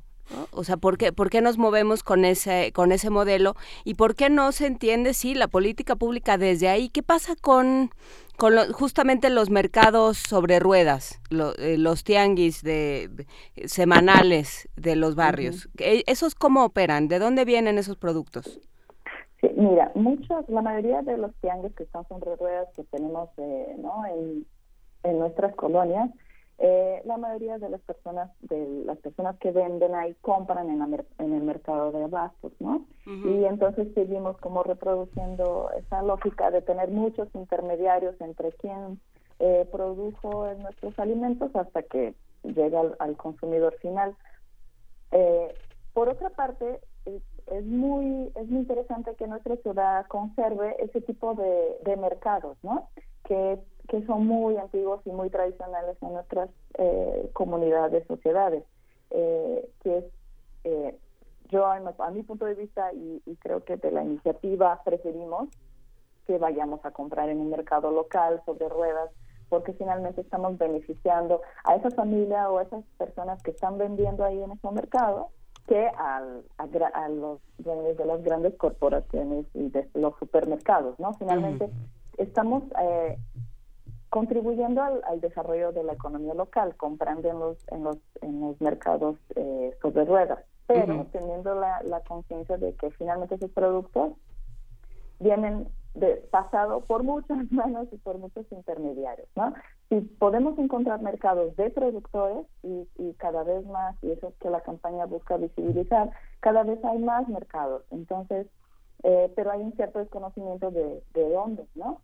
Y, y, por ejemplo, ¿no? En el, en el directorio que, que, hicimos, que podemos encontrar en la página de Valor Campesino, que es valoralcampesino.org, ahí hay un mapa eh, que, identificamos 18 mercados eh, alternativos de productores y productores y productoras. Mm. Eh, esos 18 mercados, esos 18 mercados están eh, especialmente acá en la Ciudad de México, pero también eh, encontramos en, el Estado de México, en Querétaro, en, en, localidades cercanas, cercanas a la zona metropolitana de la ciudad, y es un mapa eh, interactivo. Lo bueno de eso es que si, por ejemplo, no no encuentro algo cerca de mi casa o conozco un mercado que, está aquí, pero no está en el mapa que hicimos, eh, las personas tienen la oportunidad de subir la información y ese mapa va creciendo, justamente por eso es interactivo. podemos como subir más información, cada, cada una de las personas que entren en la página y, encuentren o saben de otros mercados de productores, eh, pueden ir haciendo crecer ese mapa. Y la idea es que no sea solo mercados y tianguis, eh, pero también que empecemos a sumar información de restaurantes, cafeterías, que venden productos eh, directamente de campesinas y campesinos, ¿no? Claro, eh, porque bueno, sí, también eh, de dónde salen todo aquello que se, se, consume en los distintas, en los distintos comercios de, de la Ciudad de México. Y, y, en el caso de políticas públicas, ¿hay algo en, en, el nuevo gobierno de la Ciudad de México, por ejemplo, se ha planteado algo con a, a este respecto? Sí, exactamente. ¿Qué dicen?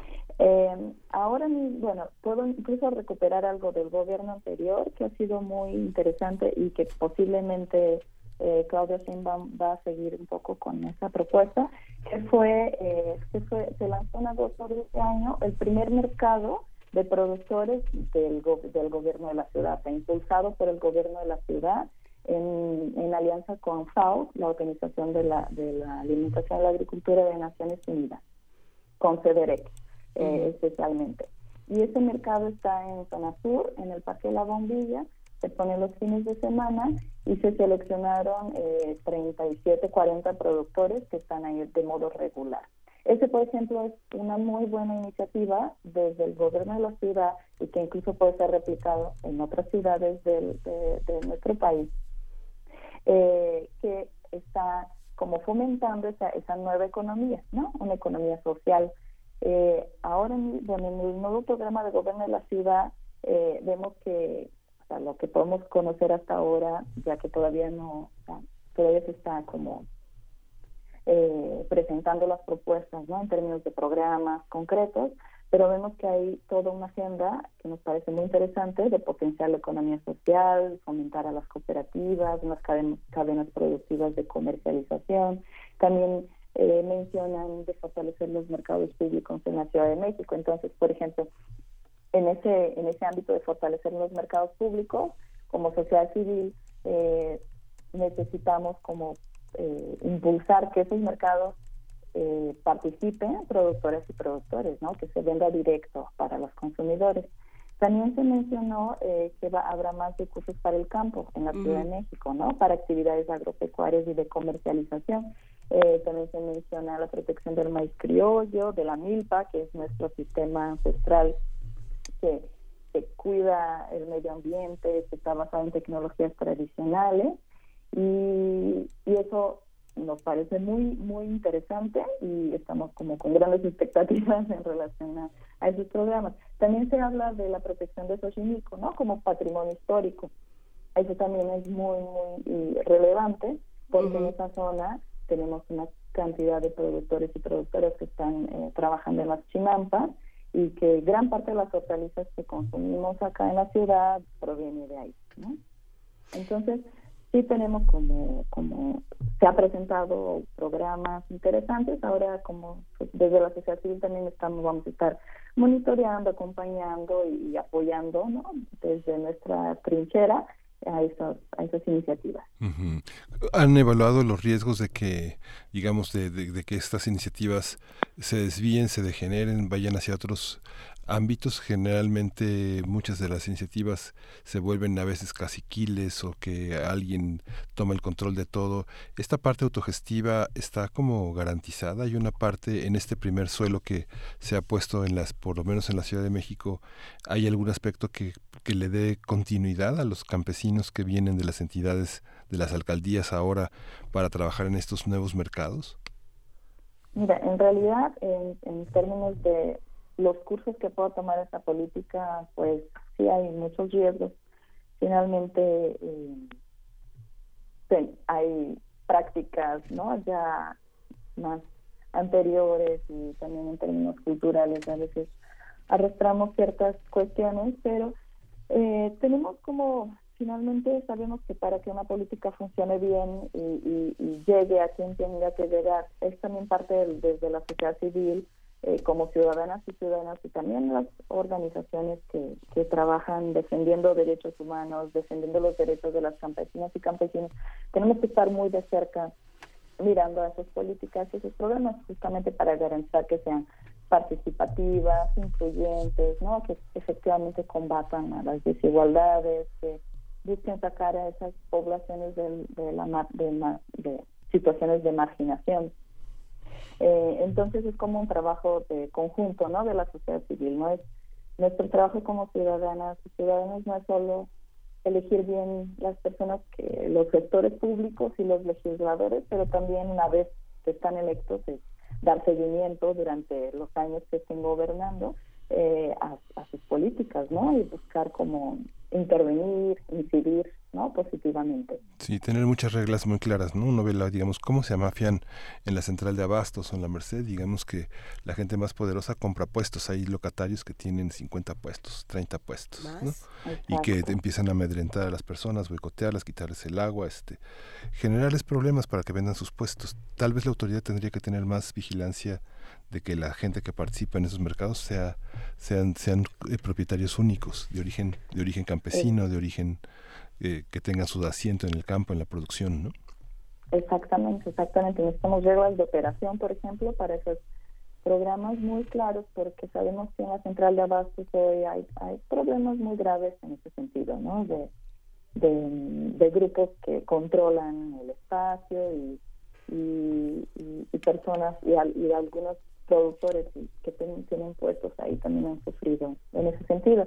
Eh, creemos que sí hay que mejorar eh, las relaciones al interno de, la central de abastos y que también hay un espacio importante de productoras y productores, pero también crear otro, otros mercados como mencionábamos, eh, descentralizando eh, el abasto ¿no? de, alimentos en las colonias eh, y, que hayan como mercados los fines de semana, cuando las personas pueden, de modo general, los consumidores pueden tener más tiempo para ir a comprar y que esos mercados estén como muy reglamentados, ¿no? En, el sentido de que las que, estén ahí vendiendo sean efectivamente productores y de, cercanía, ¿no? También porque nos interesa que, que se consumir productos que están cercanos a nuestra ciudad, no traerlos de muy lejos, porque eso también conserva eh, la calidad de los productos, la frescura, entonces es otro tipo de, de alimentos que consumimos cuando son frescos, ¿no? Pues eh, habrá que revisar este informe. Eh, cuéntanos, por favor, Juliana, dónde podemos encontrarlo. Juliana Martínez Nacarato, investigadora del programa de justicia fiscal en Fundar. ¿Dónde podemos encontrar el informe? ¿Dónde podemos, sobre todo, revisar este directorio eh, de, pequeños productores? Perfecto. Mira, en nuestra página web, valoralcampesino.org, eh, el público puede encontrar el mapa eh, y, que les mencioné y un directorio que también es descargable con los sitios donde comprar directo de productos cultivados y producidos por familias campesinas. Ahí van a encontrar ah, en este primer momento 18 mercados y tianguis, pero como el mapa es interactivo también permite que las personas puedan subir más, más iniciativas y hacer crecer la red.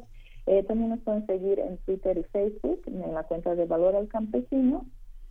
Y en nuestra página también pueden encontrar más información sobre los problemas que, tenemos en el campo actualmente, hay informes, hay estudios. También en nuestra página eh, de otra iniciativa que Fundar Participa, que se llama Subsidios al Campo, también hay más, habla más de los, de los problemas de distribución de apoyos ¿no? en, en, el campo mexicano en, todo el país. Entonces, en esas, en esas dos páginas pueden encontrar más información y les invitamos a, todas y todos a participar y a comprar directamente de las familias campesinas. Pues muchísimas gracias, eh, Juliana. Ay, Martínez Nacarato de Fundar. Gracias por platicar con nosotros y eh, apoyoalcampo.org. Apoyo al campesino. Eh, valor al Gracias. Gracias. Gracias, Juliana. Muchísimas gracias. Gracias a ustedes. Hasta luego. Bye, bye. Continuando con las complacencias musicales en este primer movimiento de viernes, Pablo Extinto nos pidió desde ayer en la noche que subimos un, una suerte de zombie bailarín que tenía sus audífonos y se sorprendía. Preguntamos por complacencias y él nos dice que quiere escuchar a Ryan Adams con Halloween Head. Venga de ahí. Here comes that shit again. I got a Halloween head full of tricks and treats. It leads me through the nighttime streets, like cats and fallen trees. Under the ladders, always walking. Salt shaker spills just throw it.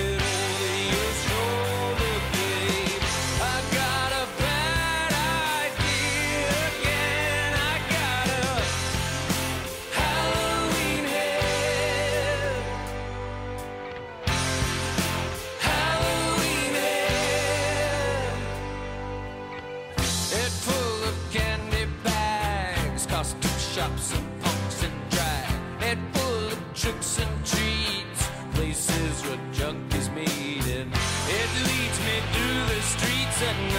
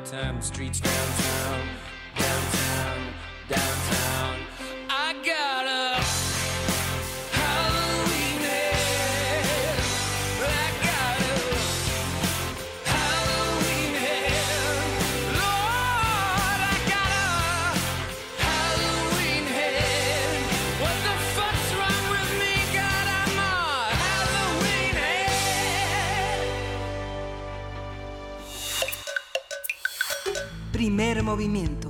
Hacemos comunidad. Nota del día. La crónica es un género literario que, se, que retrata la realidad con la agilidad del relato bien escrito y se propone dar fe de lo que sucede, pero también entenderlo. De acuerdo con Sara Sepchovich, la cronista, la, perdón, la crónica es el género de más calidad, originalidad e innovación en la literatura mexicana y también es el más frecuentado, el que más se lee y el que tiene más autoridad en la cultura. ¿Será? La socióloga, historiadora, investigadora y profesora de la UNAM, articulista y novelista, impartirá el curso La Crónica en México los miércoles del mes de noviembre de 18 a 20 horas en la Casa de las Humanidades de la UNAM. En cuatro sesiones va a ser definido y explicado este género, así como su evolución y cambios a través de la historia con una revisión de lo más significativo de la crónica, de los mejores autores, de todos los textos. Vamos a ver de qué se trata todo esto. Vamos a conversar sobre la crónica y sus peculiaridades estilísticas, qué formas puede adquirir, cómo se entiende y qué es lo que hace a una buena crónica. Está con nosotros Sara Sefcovic, licenciada y maestra en Sociología y doctora en Historia por la UNAM. Ella es investigadora de tiempo completo en el Instituto de Investigaciones Sociales y bueno, es articulista y novelista. Sara, buenos días, ¿cómo estás? Mucho gusto de oírlos, muy queridos, y ya me está emplazando Juana Inés para que le diga yo por qué digo las cosas que digo. No, era Luisa. Yo, era yo, Luisa. soy yo, Ah, Sara. Pero, tam- pero yo también. voz. Muy buenos días de todos modos a todos. Muy feliz de estar con ustedes y muy agradecida de que me den esta oportunidad. Sara, a ver, ¿por qué dices lo que dices? Es muy emocionante, sin duda. Y que, lo- y que nos lo digas tú nos emociona todavía más. Qué Cuéntanos. bonito. No, lo que pasa es que realmente si te pones a pensar cómo funciona toda la literatura mexicana, eh, con excepción ya de los tiempos actuales, digamos, pleno, pleno siglo XXI, toda la literatura, toda la pintura, la música, todo en México funciona como crónica por esta obsesión que tenemos los mexicanos de estar contando lo que somos, tratando de explicar lo que somos. Entonces te agarras cualquier música de cualquier momento histórico, una pintura y entonces una novela y entonces todo funciona como crónica y la crónica específicamente, ya lo que sigue las reglas del género, es lo que más desarrollan los autores y es lo que más le gusta leer a la gente. Se identifica uno mucho con este modo de narrar lo que está pasando, la realidad o lo que se acerque a la realidad y es por eso el, género que más gusta y es el que más se ha desarrollado y es el que mejor se ha desarrollado. O sea, encuentras muchas novelas, por supuesto, maravillosas, ni que hablar de la poesía, pero a nivel de tendencia general como género, la calidad de la crónica es muy superior en muchos sentidos a cualquiera de los géneros definidos de otra manera. Pues sí, tienes toda la, toda la razón, querida Sara.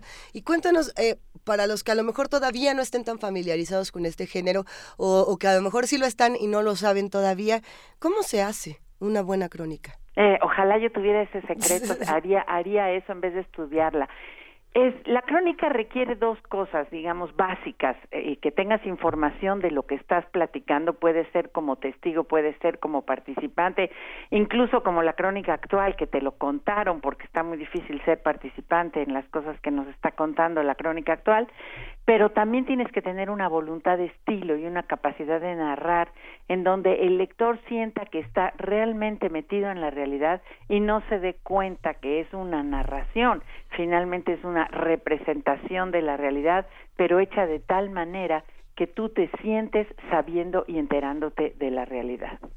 Esas dos habilidades que son pues muy difíciles para para captar para poder llevar al papel y ha tenido una, una importancia fuerte en, en la construcción de, de, los discursos nacionales. Hablábamos hace una hace unos días, ya no sé bien ni cuántos días ni nada porque ya ¿Cómo pasó el tiempo? Me siento como en el día de la marmota, pero hablábamos a, uno de estos días sobre justamente cómo las crónicas de Alvarado Tesosomoc se habían constituido como la eh, como, como el asiento de de nuestra historia y como Bernal y como las cartas de relación, por otro lado, o sea, cómo realmente se construyen las, las identidades, los discursos nacionales apoyados en la, eh, apoyados por por o en la crítica en, en la crónica. En, la crónica. digo son son momentos muy distintos de la crónica. Tú no puedes hablar de las crónicas eh, prehispánicas o de la conquista o posteriores a la conquista de la misma manera que hablarías de las de hoy. Pero en términos de género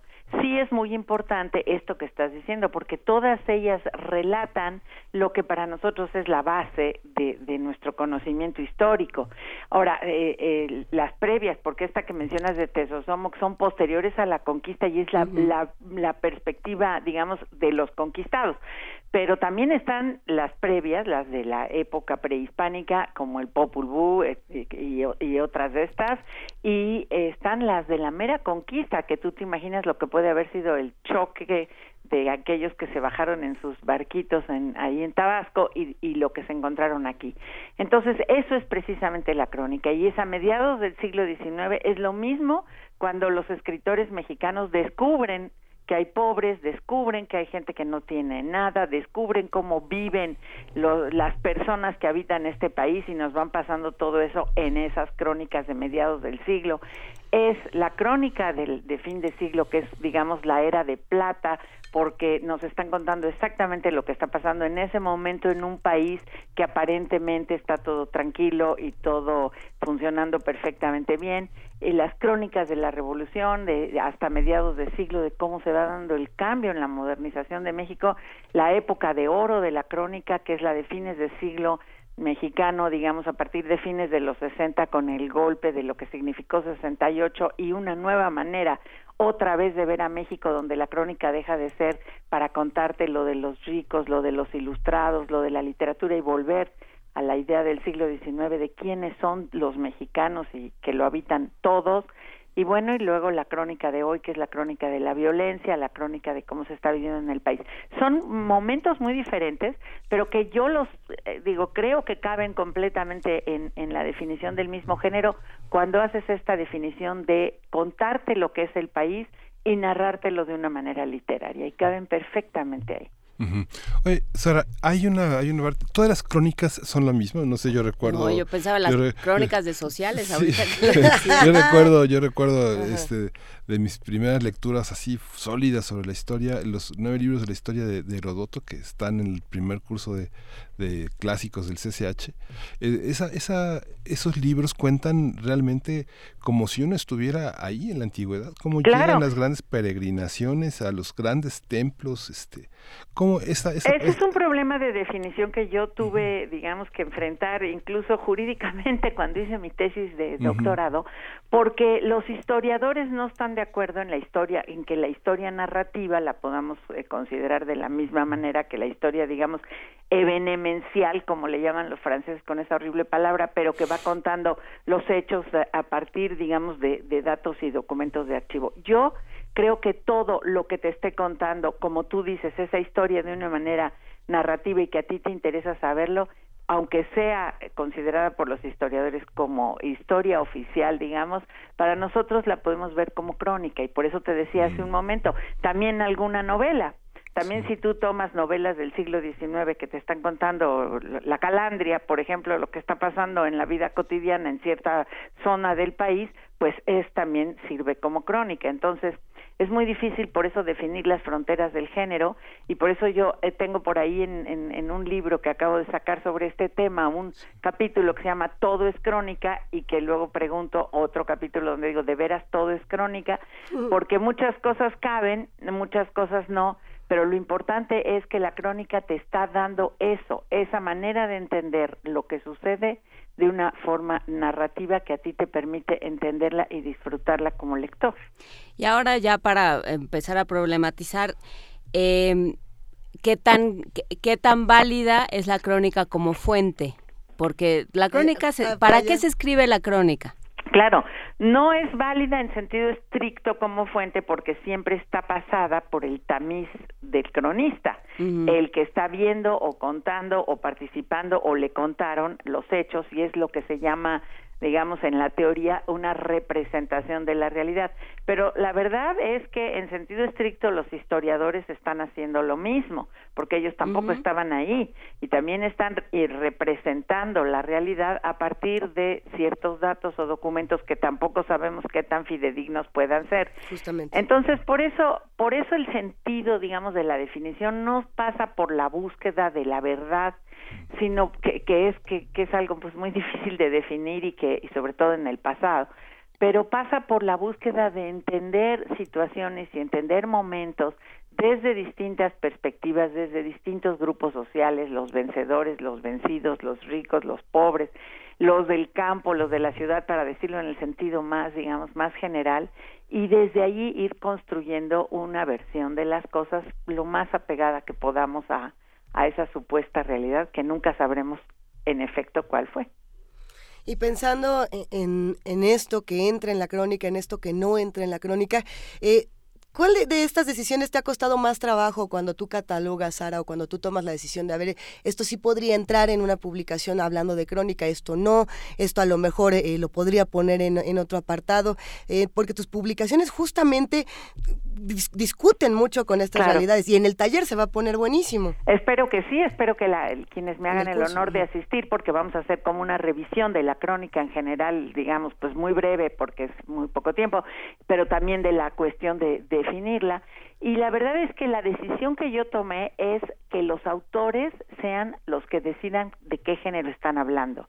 O sea, no voy a ser yo la que va a decir, ah, esto que hace Azuela es crónica, ni va a ser el editor el que va a decir, esto que hace Guillermo Prieto es crónica, sino lo que hace el propio autor. Si el propio autor considera que lo que hace es ficción, es poesía, es crónica, yo tomo su palabra ¿Por qué? Porque no encuentro otra manera de hacerlo con más claridad y me parece que el autor tenía una voluntad, un deseo que manifiesta en su texto y yo se la voy, digamos, a tomar por seria en, las universidades la crónica se enseña, se estudia, pero se enseña. Sobre todo en, en, la Facultad de Ciencias Políticas, en la carrera de Comunicación y Periodismo, hay una, hay una metodología. Digamos que es, el, es un género de madurez, a diferencia del reportaje, que es un género que implica la tenacidad. ¿no? Pues mira, eh, últimamente se ha puesto de moda decir que la crónica es periodismo y le llaman incluso periodismo narrativo. Eh, son cambios, digamos, semánticos que tienen un sentido, pero que no entran, digamos, en mi consideración. Yo lo que hice fue hacer una revisión de este género que cumple estas características que hemos comentado aquí y no me estoy eh, fundamentando en estos cambios que se han dado a través de, digamos, de, la historia para decir, esta es la crónica antigua, esta es la crónica moderna, este es, este es periodismo, este es periodismo narrativo, este modo de hacer periodismo cabe aquí o cabe en el reportaje, porque ese es otro tipo de otro planeta y a mí el planeta que me interesaba rescatar es qué crónicas se han hecho en México para contarte lo que es este país y para que este país a su vez cuente y reconozca su historia, como decíamos hace un minuto, a través de la crónica. Una historia de los relatos sobre México. Digamos sobre México y sobre los mexicanos, vistos por sus autores como un, una crónica, como una veracidad, como una realidad que ya nosotros hoy sabemos que no se puede dar así, pero que sí cumple esa misión. Pues eh, queda hecha la invitación a la Casa de las Humanidades. Muchísimas gracias. Muchas gracias a ustedes. Espero que su público, que es tan tan amplio, nos acompañe, porque realmente es un la crónica lo que tiene es que además de ser muy seria y muy bonita y muy rica de leer, es muy divertida y entonces espero que quieran compartir con nosotros esa posibilidad. Como siempre es un gusto, Sara. Muchísimas gracias a ustedes de nuevo por esta oportunidad y feliz fin de semana. Gracias, Sara. Adiós. Hay que, decir que tenemos dos becas completas para este curso. Dos becas completas vamos a regalar por teléfono 55 36 43 39 55 36 43 39. Pero ahí sí que nos digan algo, ¿no? Que nos digan su cronista favorito. Con eso. Ay, ¿cuál es el tuyo? Bueno, no, ahorita lo platicamos fuera del aire. ¿Castillo pesado? Sí. Es que quién. Gutiérrez Nájera tiene el suyo también. Ah, Siempre dicen Salvador Novo, ¿no? Bueno, pues sí, es que también. Porque sí, porque Monsiváis O no. Sí. Y ahí todos empezamos a decir autores Sí, así pero como no es que Pero es que esa no es crónica, pero sí, pero no, pero mejor vamos a escuchar una complacencia sonora para Ike Tecuani. Sí, vamos a escuchar de Caifanes hasta morir. Venga.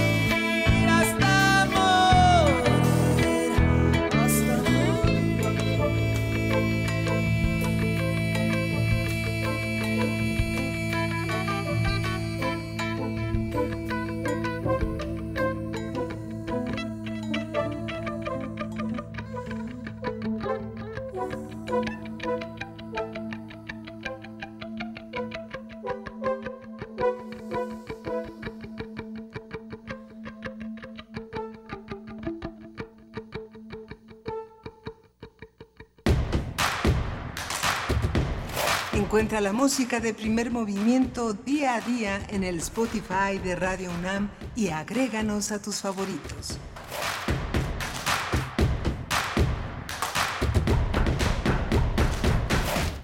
Y estábamos hablando al principio de este programa, Miguel Ángel Juana Inés, de, de- de teatro y de las muchas manifestaciones que caben dentro del teatro, de las que no, y, y sobre todo, pues de las muchas propuestas nuevas, Miguel Ángel.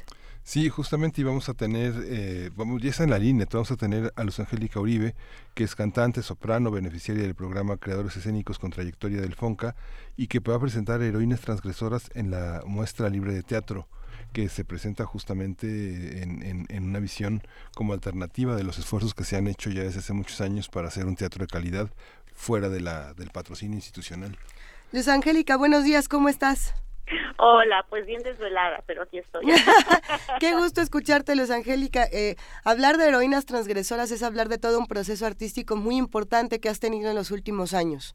Así es, esta obra que inicié hace tres años ha crecido, se ha modificado, ha, ha albergado personajes nuevos y eh, pues habla sobre la mujer, sobre una diva posmoderna como yo Eh, y bueno el, eh, sus eh, relaciones amorosas su posición en la sociedad sus reflexiones acerca del arte eh, todo en dentro de una un- de una gran farsa de mucho humor y con un final trágico eh, la idea de, de hacer heroínas transgresoras en un principio fue difundir la música operística, ¿no? Que tú sabes, como el ballet, la ópera y la poesía eh, son consideradas ah, artes en proceso de extinción.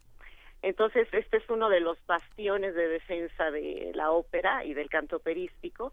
Y aparte de que van a escuchar siete áreas de ópera muy muy difíciles de ejecutar, eh, van a, a escuchar ideas eh, de Simone de Beauvoir, de Wolfgang Goethe, de, en fin, de literatos y filósofos acerca de la mujer.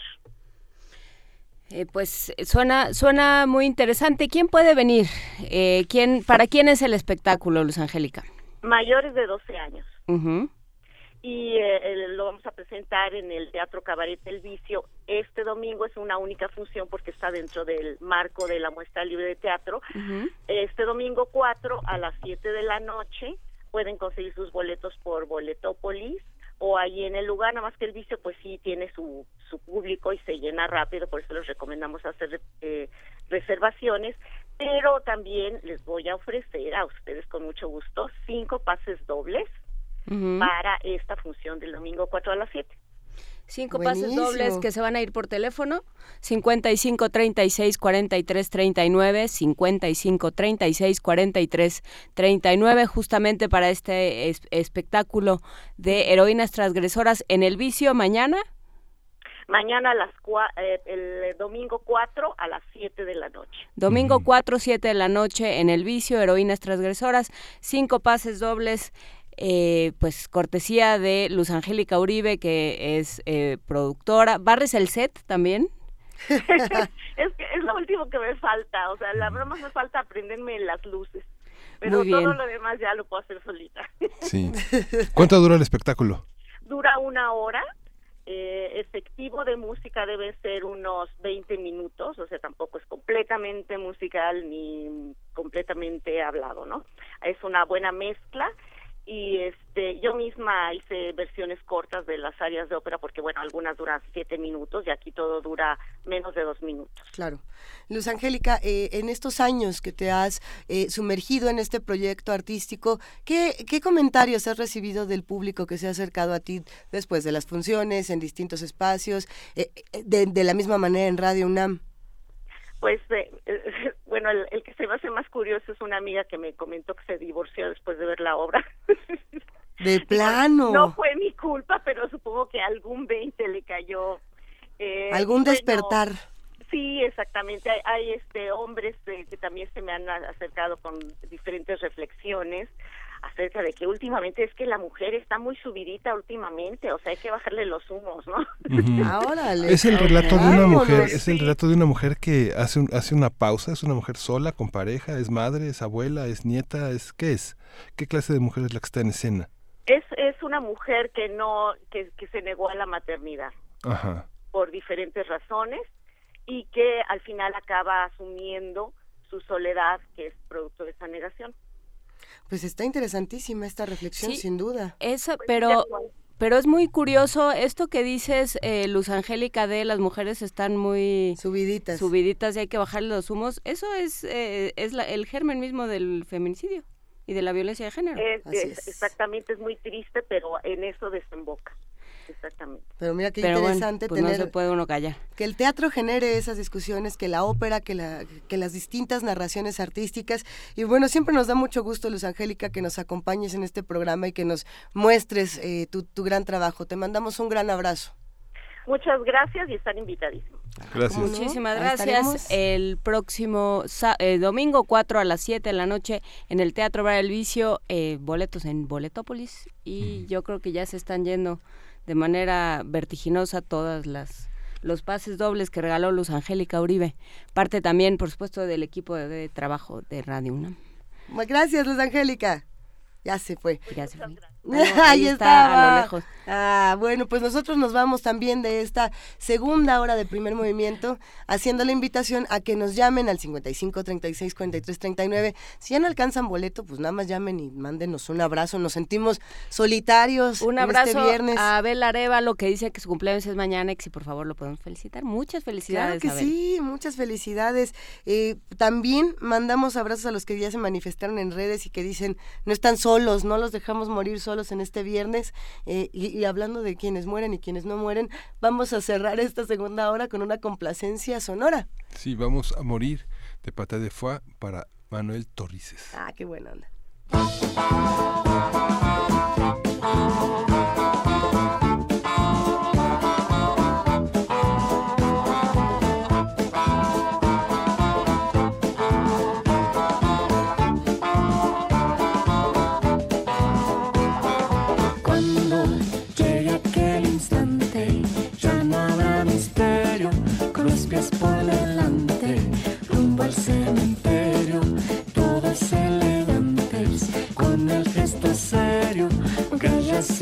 Pobre, el dueño de un imperio. Cuando nos entierran, nada nos llevamos, acostados en la misma tierra, porque cuando llegue aquel instante, ya no habrá misterio, con los pies por delante, rumbo al cementerio, todos elegantes, con el gesto serio, aunque haya sido pobre, dueño de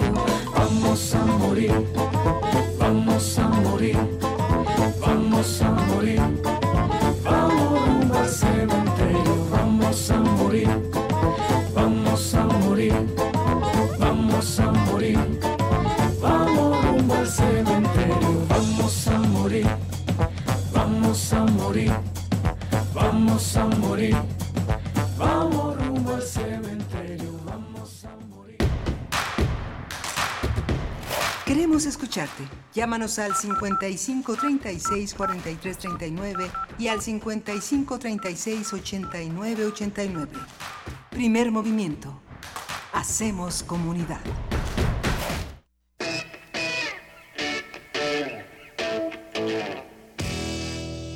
En el marco del M68, a 50 años del movimiento estudiantil, el Museo Universitario del Chopo te invita a disfrutar dos exposiciones para conocer la memoria como entidad viva.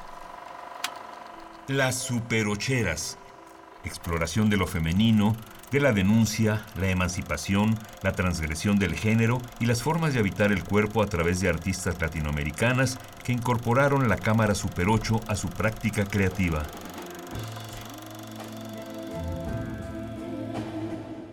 Operación Peine y Tijera, los largos años 60 en la Ciudad de México.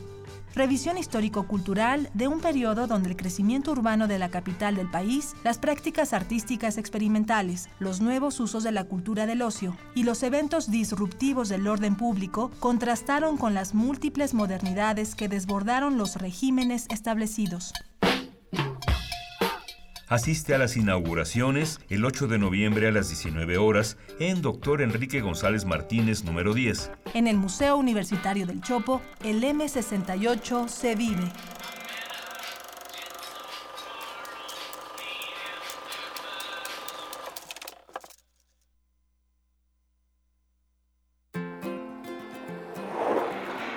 Puedes ir en patines o patineta. Llevar a tu perrito. Llegar con tus papás o con todos tus amigos. Como quieras, pero ve. Te invitamos a participar en la Consulta Infantil y Juvenil 2018, del 17 al 25 de noviembre, en parques, escuelas, módulos del INE y por primera vez de forma digital. Porque mi país me importa, todos vamos a participar. INE. Vértice, experimentación y vanguardia. Música contemporánea, literatura, danza y teatro experimentales. Ópera, plataformas transmedia, técnicas vocales expandidas. Octubre 10 a noviembre 11. Cultura.unam.mx, diagonal, vértice. Invita Cultura UNAM. Queremos escucharte. Llámanos al 55 36 43 39 y al 55 36 89 89. Primer movimiento. Hacemos comunidad. Son las 9 de la mañana con dos minutos. Estábamos dándole muy buenos deseos, por supuesto, a todos los que están eh, del otro lado haciendo comunidad con nosotros y que nos escriben. Estábamos leyendo sus tweets. Estábamos muy contentos de este lado, Juana Por Inés. supuesto, Esther Cuellar Chivis nos escribe que está empacando, eh, que está en su casa de puente empacando. ¿Qué estará empacando? ¿A dónde va? ¿Por qué? ¿A dónde va? ¿A dónde va o qué? ¿Y va? por qué no nos invitó? Sí, nosotros aquí. Vámonos. Recordando a sus queridos muertos, a papá, a Gwendolyn, a Husar, bailando, vamos a morir. Es lo único certero en esta vida. Los impuestos también, diría Churchill. Hoy sí Hoy que... Churchill siempre se le atribuyen a Churchill, ¿no? ¿La de Sí. los impuestos? Ajá, pero no sé si sea en realidad, porque todos se lo atribuyen a Churchill. Viendo un poco de, de los monstruos, de las criaturas que los radioescuchas nos dejaron como las más aterradoras de este Día de Muertos, iban ganando el SAT, eh, el, el fallecido aeropuerto de Texcoco, que también lo metieron en muchas calaveritas. Eh, ¿A quién más metieron? A Medina Mora también estaba entre los monstruos más espeluznantes de este año y el Bester Gordillo. Yo metería, no, no sé a quién metería, yo nada más estoy leyendo un poco de lo que nos habían comentado a lo largo de la semana, que eran los, los seres terroríficos de este año. ¿Quién sabe? Te quedaste pensando, Me quedé ¿verdad? ¿En cuál ibas pensando a porque poner? iba a decir varias cosas y luego digo, bueno, pues es que... Es que para todos pues es hay. que somos todos, o sea, pensando en la, en la conversación sobre Brecht que teníamos hace un momento, en la que teníamos ayer sobre Trump, todas estas eh, conversaciones que se van sumando y que van diciendo, pues, pues El monstruo entre somos todos, todos. y el monstruo somos todos. Ay, ¿no? sí, ya Porque sé. podrías pensar, el votante de Trump, sí, bueno, ¿por dónde salió? O el de Bolsonaro. Pero ¿de dónde? ¿Qué hay detrás de esas historias? Y también qué hace que estas personas voten, qué, qué las transforma a ellas en monstruos y qué transforma a los que transformaron a estos y, ¿Y- qué y transforma a los que transforman a que... sí. ¿Y de quién somos monstruos nosotros? Ay, yo de nadie. Sí, Ah, sí, ¿quién no. sabe? Todos tenemos, todos tenemos Espérate un que tu hija Todos sea somos el monstruo de alguien, ¿verdad? Todos tenemos Sí. un rabino ya, que, en Praga. En este, Sí, en este sí, libro sí. que se llama Sopa de Muñecas, de Pilar Ajá. Eh, la construcción que hizo Diego Álvarez, el ilustrador, de la madre como mons- monstruo, es interesante. Ah, es muy bonito. Pero luego se va quitando, ¿no? Claro, Luego se en va el momento en que empiezan a dialogar y que ella y que la niña le puede decir, pues es que Me es caes sí- mal, sí mamá, fue fuiste bien tú. injusto. Entonces ya. madre nunca lo hemos hecho radioteatro, Sí, ¿verdad? No, porque sí. no se podía... Fue de los primeros. Casi podría asegurar que no, porque no podíamos transformar el, lo que se veía en la imagen con lo que se hacía en el texto. Amalia Fernández era la, era la mamá. ¿Ya te acordaste? Sí, ya me acordé, sí es cierto. Miren, de lo que uno se acuerda cuando empieza a estudiar todos los radioteatros de primer movimiento, ¿cuál es su favorito? ¿Cuál es su menos favorito? ¿Qué, ¿Qué, cuentos nuevos les gustaría escuchar? Estamos en arroba P Movimiento, en diagonal Primer Movimiento UNAM y tenemos el teléfono 55 36 43 39. No nos dejen morir solos en este viernes 2 de octubre, de, octubre iba a decir. ¿no? De noviembre. Ya regresamos, ya, ya llegamos al 2 de noviembre y nos vamos a continuación a Poesía Necesaria. Primer movimiento. Hacemos comunidad. Es hora de Poesía Necesaria. Miguel Ángel Quemain. Hola. En congruencia con el teatro, en el teatro vamos a ver, un, vamos a leer un poema de Bertolt Brecht, ahora que Gilberto Guerrero hablaba de esta, de este hombre dividido entre el sí y el no, entre el bueno y el malo. Voy a leer la canción del no y el sí y vamos a acompañarlo con la versión alemana de Ute Lemper de Meki Messer. Meki Messer, Meki the Knife, el cuchillero del hombre de la navaja. Venga. Hubo un tiempo en que creía, cuando aún era inocente, y lo fui ese tiempo igual que tú. Quizá también me llegue uno a mí y entonces tengo que saber qué hacer. Y si tiene dinero, y si es amable, y su cuello está limpio también entre semana, y si lo sabe, y si sabe lo que le corresponde a una señora, entonces diré no. Hay que mantener la cabeza bien alta y quedarse como si no pasara nada. Seguro que la luna brilló toda la noche, seguro que la barca se desató en la orilla, pero nada más pudo suceder. Sí, no puede una tumbarse simplemente. Sí, hay que ser fría y sin corazón. Sí, tantas cosas podrían suceder. Ay, la única respuesta posible, no. 2. El primero que vino fue un hombre de Kent, que era como un hombre debe ser. El segundo tenía tres barcos en el puerto y el tercero estaba loco por mí. Y al tener dinero y al ser amables y al llevar los cuellos limpios incluso entre semana y al saber lo que le corresponde a una señora, le dije a todos no. Mantuve la cabeza bien alta y me quedé como si no pasara nada. Seguro que la luna brilló toda la noche, seguro que la barca se desató en la orilla, pero nada más pudo suceder. Sí, no puede una tumbarse simplemente. Sí, hay que ser fría y sin corazón. Sí, tantas cosas podrían suceder. Ay, la única respuesta posible, no. 3.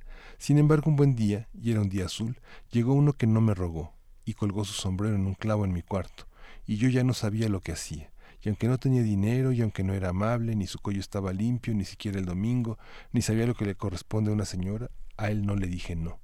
No mantuve la cabeza bien alta y no me quedé como si no pasara nada. Ay, la luna brilló toda la noche y la barca permaneció amarrada a la orilla.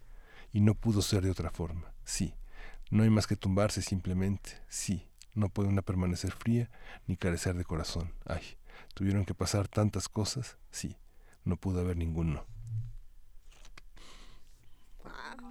Der Haifisch, der hat Zähne und die trägt er im Gesicht. Und McGeeth, der hat ein Messer, doch das Messer sieht man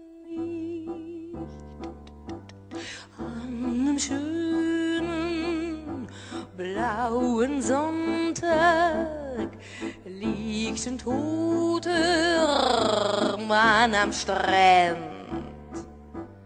Und ein Mensch geht um die Ecke, den man Mackie Messer nennt.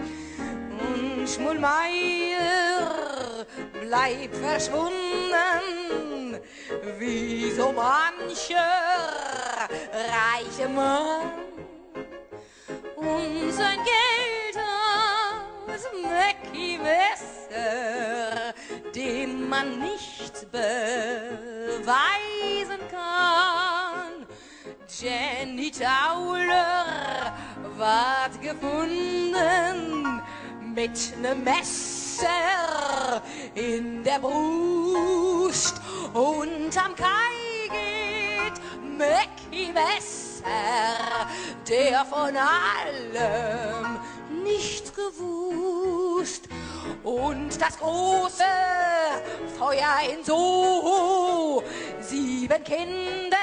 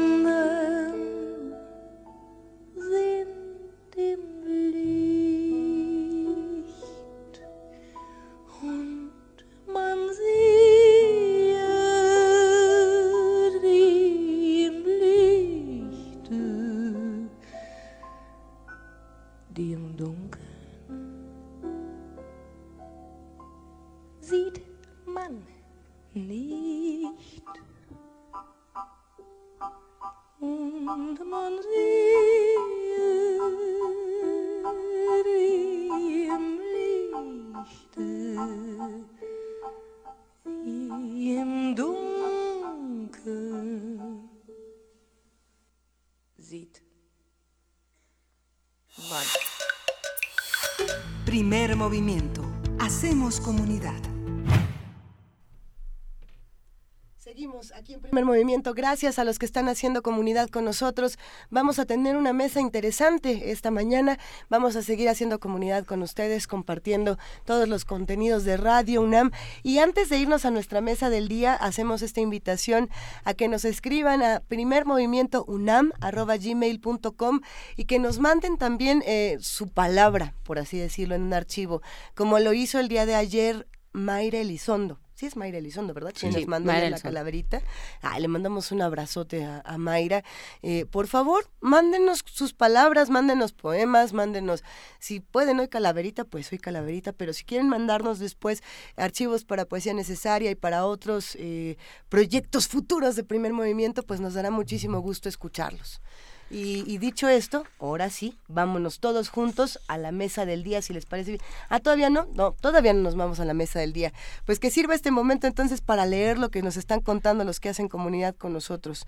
Eh, dice Carlos Carranza, estupendo programa, nos dieron nuestra calaverita.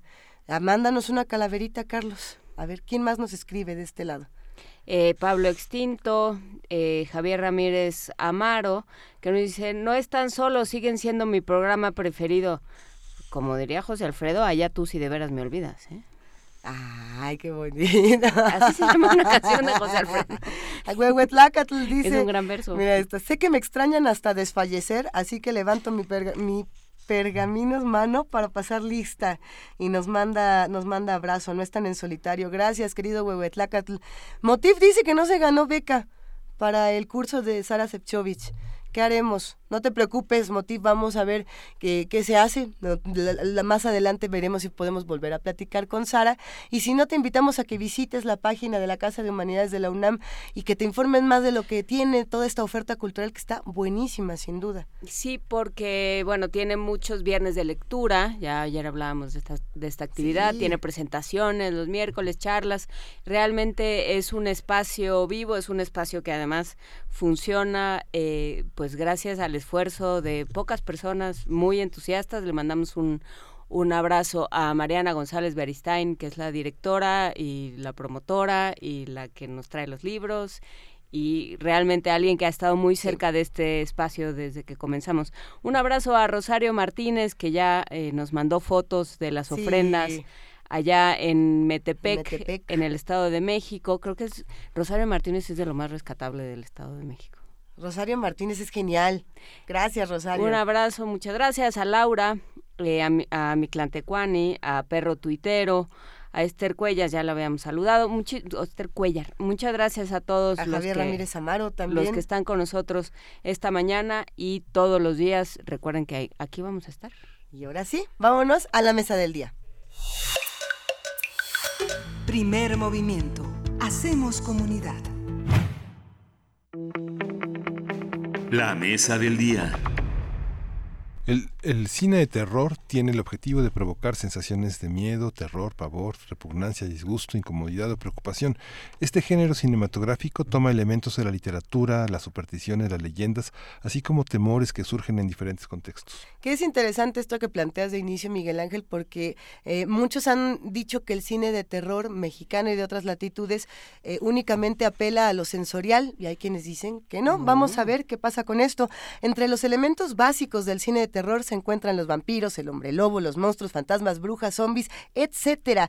Algunas de las películas consideradas como las mejores de este género son, eh, a ver, vamos a ver, ¿quién escribió esta esta, ah, dice Nelia Carter que fue ella. Vamos a ver cuáles son las favoritas de Nelia Carter. Ah, ¿no fue Toño? A ver, vamos a ver las favoritas de Toño. El Resplandor, El bebé de Rosemary, Psicosis, Tiburón, El exorcista, Pájaros, Alien, etcétera. Sí, cómo no. Pero en tratándose de Toño, el fantasma Figueroa debe de haberlo buscado en muchas... Eh, Busca muchas fuentes. Toño no se avienta nomás porque sí, eso es muy cierto. En México este género tiene una presencia significativa desde los años 30 del siglo pasado. Algunos títulos son Profanación, El signo de la muerte, El vampiro, Hasta el viento tiene miedo, Más negro que la noche, Veneno para las hadas, La mansión de la locura, Mary, Mary, Bloody Mary, Alucarda, La hija de las tinieblas, Cronos, entre otras películas. Que por cierto, para los fanáticos del cine mexicano de, de terror, Alucarda se va a proyectar, si no me equivoco, mañana. Sí, es emocionante. A ver si, si obtenemos el dato. Vamos a hablar sobre cine de terror en nuestro país. ¿Quiénes han sido sus personajes? ¿Qué lo ha caracterizado? ¿Y cuáles son los ejemplos más interesantes y representativos? Para esto nos acompaña José Luis Ortega. Él es fundador y editor de la revista Cinefagia. Es crítico e investigador especializado en cine y, por supuesto, monstruólogo. ¿Cómo estás, José Luis? Buenos días. ¿Qué tal? Muy buenos días. Este, pues muy contento de estar con ustedes este, y sobre todo hablando de un tema tan, tan interesante tan poco conocido, uno creería que, que cuando se habla de cine de terror mexicano no hay mucho, la verdad es que lo hay, pero se desconoce. ¿Cómo le entramos al cine de terror en nuestro país? ¿Por dónde podríamos comenzar, José Luis? Pues fíjate que ahora sí que por orden cronológico eh, comentarte que el cine de terror mexicano es un género que surge desde la década de los años 30. Eh, eh, contextualizando un poco, la primer película eh, mexicana con sonido directo, la primera película ya sonorizada de la industria mexicana fue Santa, de 1931. Dos años después, en 1933, se filma la primera película de horror mexicana, que es La Llorona. Evidentemente no podía ser de otra manera, tenemos que partir del mito por antonomasia del cine fantástico de terror mexicano como es La Llorona. Y a partir de entonces, durante la década de los 30, se dan los primeros clásicos del cine de terror mexicano.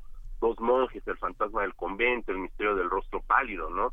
Es decir, la historia del el género de terror en México surge muy temprano. Desgraciadamente hay un bache muy fuerte después. Eh, se deja de producir pero sí dentro de las filmografías internacionales pues está considerada como una de las más añejas. Digo, hay países como Italia, por ejemplo, que es un gran productor de cine de terror, que sus primeras películas son de los años 50, 20 años después de que nosotros ya estábamos filmando cine de terror. Bueno, es que estaban ocupados con lo de la guerra, ¿no? Exactamente, también.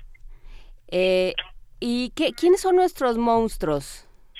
¿Cómo, ¿Cómo definir a los monstruos de o, los terrores? ¿Qué, qué, qué, ¿Qué nos da miedo en México? ¿Qué nos da miedo? Justamente, hablabas de la llorona. Ajá, sí, pero fíjate, hay un tema bien interesante. Eh, y es muy conocido, es muy sabido que el mexicano pocas cosas le dan miedo. Creo que también el, el cine de género, por lo menos las figuras clásicas que nosotros conocemos del cine de terror, el vampiro, el hombre lobo, la momia, etcétera, incluso personajes mucho más recientes, Jason Burgess, Freddy Krueger, Chucky, etcétera, no nos causan miedo, nos dan, eh, eh, nos divierten, nos provocan sensaciones eh, muy distintas al miedo. No es lo mismo sentir un, un susto por un golpe de, efectos especiales de, ruido, por ejemplo, que te toma por sorpresa y brincas del, del, del asiento, a que de verdad te generen miedo, ¿no? En ese sentido, las figuras del cine mexicano del terror mexicano son eh, eh, figuras eh, más afables, por llamarlo de alguna manera. Eh, creo que la figura más representativa de nuestra cultura, como es la Llorona, aun cuando fue la primera figura que se llevó al cine, no se ha tratado con, con el debido trabajo, cuidado, para poder generar una cuestión de angustia, de miedo verdadero, de desasosiego o de amenaza, ¿sabes? Creo que realmente los mexicanos nos sentimos poco amenazados por nuestras figuras de terror. La Llorona no tiene una película que realmente le haga honor a la leyenda de la Llorona. Kilómetro 31 es una representación de la Llorona. La venganza de la Llorona, fíjate que es una cuestión muy interesante.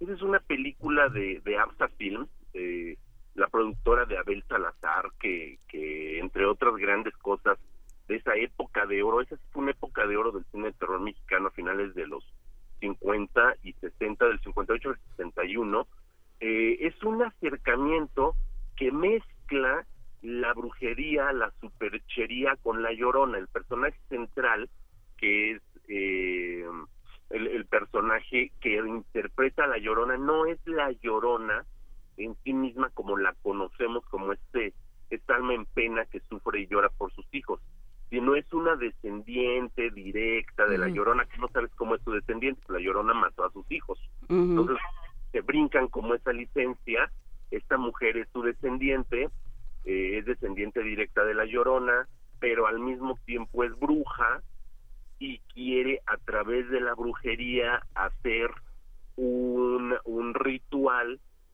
para sacrificar a su sobrina y que la llorona reviva nuevamente. ¿Sabes? Entonces ya es una cuestión muy intrincada, ya le están dando muchas vueltas al personaje y en realidad la llorona como tal no tiene un peso. Va más en el juego de estas dos brujas, descubres que la que la sobrina es también eh, descendiente de, y cuenta con estos poderes de brujería, eh, pero es como una bruja buena que no quiere que la llorona reviva, ¿sabes? Entonces le dan una vuelta muy, muy distinta, ¿no? Y luego tienes a la Llorona con Santo y Mantequilla Nápoles, es decir, ya inmiscuyendo temas de lucha libre. Tienes a la Llorona en otras adaptaciones con melodramáticas más recientemente. Entonces, no se le ha dado el tratamiento. Creo que la figura de terror mexicano más celebrada y más gustada en el extranjero son dos. Por un lado, el vampiro, ¿Sí? que es esta película que dirigió Fernando Méndez en 1957 y que es una una traslación del vampiro gótico británico del Drácula que conocemos a eh, la sierra poblana mexicana. En ese sentido es una muy buena adaptación porque traslada el ambiente eh, gótico de Transilvania a una hacienda decadente mexicana que le da una lectura muy interesante equipar al conde Drácula con estos hacendados decadentes mexicanos, estos castillos góticos con una hacienda derruida, es decir, hay un trabajo también muy interesante. Y en esa película hay un personaje eh, que interpreta María Teresa Rivas, además una actriz extraordinaria en su momento, que le da un parecido a la Llorona y que parece que adapta un poco al mito de la Llorona en un personaje completamente ajeno al contexto. Estamos en un contexto vampírico. Sin embargo, estas dos fuerzas se enfrentan muy bien. Hay otra película también producida por Abel Salazar, por eso te comento que es una época de oro lo que él produjo en el cine gótico de terror mexicano, que es el, el Varón del Terror, una película que incluso se conoce en el extranjero como The Brainiac, donde Abel Salazar interpreta un monstruo que ese sí es total y absolutamente surgido de la imaginación mexicana. Es una película que dirigió Chan Urueta y que es un personaje que es un hechicero, también un brujo en tiempos del, México virreinal, que eh, es ah, acusado de brujería, condenado a la hoguera, y que él, en el momento en que está siendo quemado vivo, traslada su alma a un cometa que pasa por el cielo, y amenaza con regresar 300 años después para vengarse de sus de, los inquisidores, ¿no? Entonces, en el momento actual, estamos hablando del momento de la película en 1961, regresa este este monstruo, este este hechicero convertido ya en un monstruo de orejas puntiagudas, de lengua bípeda, de unas manos que son como como tentáculos, es decir, es un monstruo que sí surge de la imaginación popular y que efectivamente se va a vengar de sus de los descendientes de sus inquisidores alimentándose de sus cerebros. No, esa es una película extraordinaria, la película la compra un distribuidor estadounidense, la doblan al inglés, le hacen por ahí una algunos cortes, le editan algunas escenas, respetan el cuerpo de la película, eso sí, y la lanzan en Estados Unidos como una producción eh, falsamente eh, estadounidense de serie B. Durante algún tiempo se exhibe así, después se descubre que es una película mexicana y adquiere un estatus de culto internacional, El Varón del Terror. Yo creo que El Varón del Terror y El Vampiro son dos de las grandes películas mexicanas de terror durante los primer, la primera mitad del, del siglo, durante la primera mitad de la historia del cine mexicano. Ya después vendrá Tabuada con sus ciclo de películas este, de otro tipo de terror, un terror más este más aventajado en el sentido de que ya no ya no se va con brujas, ya no se va con vampiros, ya no se va con momias, sino hace un terror psicológico mucho más interesante, plagado de fantasmas, es decir, ya son otras las figuras que, que retoma y después vendrá Juan López Moctezuma que sí rescata el este el vampirismo a partir de Alucarda, ¿no? José Luis, una pregunta. Eh, algunas personas han discutido en distintos espacios por qué en México se hace el cine de terror que se hace, eh, haciendo la comparación, a ver, en Estados Unidos se hace cine de zombies y extraterrestres porque les dan miedo los migrantes, ¿no? En, en, en Japón se hace cine de eh, melenas y, y, figuras blancas que salen de las coladeras porque ese son el tipo de tradición que se lleva con las maldiciones. En México se hablaba de que se hacían películas de diablos y de fantasmas debido a nuestra educación altamente católica.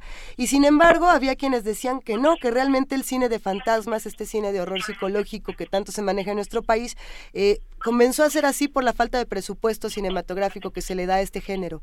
¿Tú cómo ves? Sí, sí, fíjate que la falta de presupuesto sí es un factor. Eh, tenemos eh, guionistas, por ejemplo, eh, que tenían muy poco tiempo para desarrollar una historia.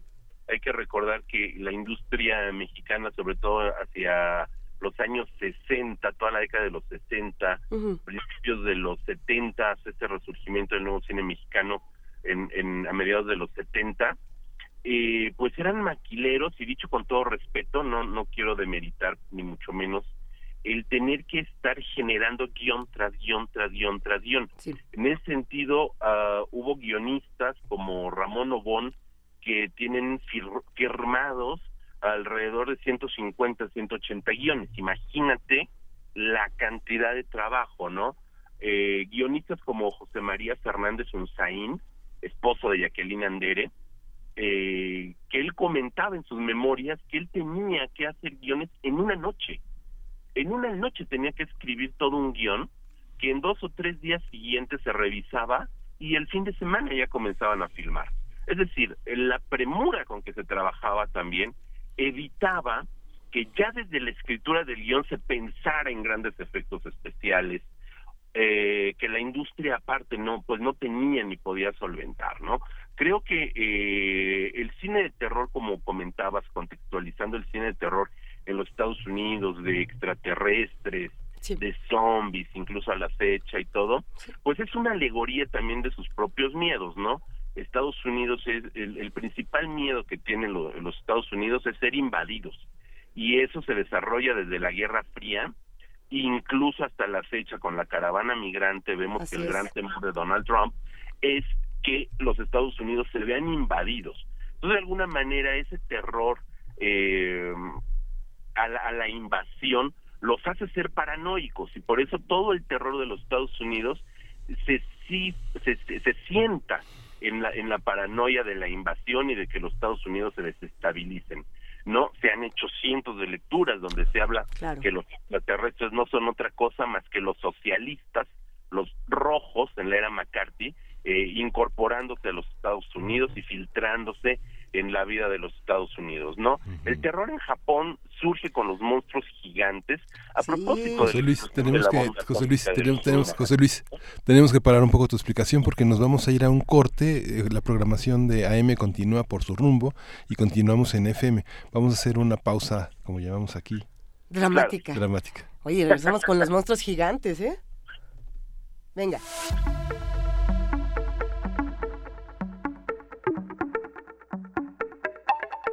Continuamos con la explicación que estabas dando sobre la, la- la comparación con el cine japonés. A ver, monstruos gigantes, José Luis Ortega. Sí, los monstruos gigantes se comentaba, muchas gracias. Este, eh, regresamos. Eh, los monstruos gigantes te comentaba surgen a partir del miedo postatómico. Como Motra, por ejemplo. Así como Motra, como Gojira, el que es el Godzilla ya americanizado, eh, Gojira, Motra, eh, Gamera, que es la tortuga gigante, todos estos monstruos surgen a partir del miedo eh, atómico, que no es otra cosa más que la representación del miedo a la a la bomba atómica que desarrolló Japón, ¿no? Ultraman. Y, por, por ejemplo, los fantasmas eh, vestidos de blanco y greñudos que conocemos hoy en día, pues son una representación de la mujer rebelde, que es algo a lo que le teme mucho el, el machismo y la idiosincrasia cultural, sociocultural y religiosa japonesa. No sabemos que es una nación aún hoy en el siglo XXI sumamente machista, sumamente arraigada a sus culturas y sumamente eh, abocada a este papel de la mujer servil. Entonces, Justo es- es- estábamos recordando, José Luis, eh, en algún momento algún autor, estoy tratando de recordar quién fue, decía que la, el, el fantasma japonés de esta mujer, digamos, despeinada, vestida de blanco, que de pronto se te aparece, era como en México la niña que se porta mal y se convierte en araña. De alguna manera, alguna sí, manera. habla de la rebeldía, claro. Es, es a lo que iba. El, el- el personaje de la mujer sometida, estando viva, no te causa mayor daño. El fantasma de la mujer, eh, incluso despeinada, porque los, los peinados tienen un carácter ritual en Japón, la mujer despeinada, con el cabello suelto, es una amenaza porque está demostrando su rebeldía, ¿no?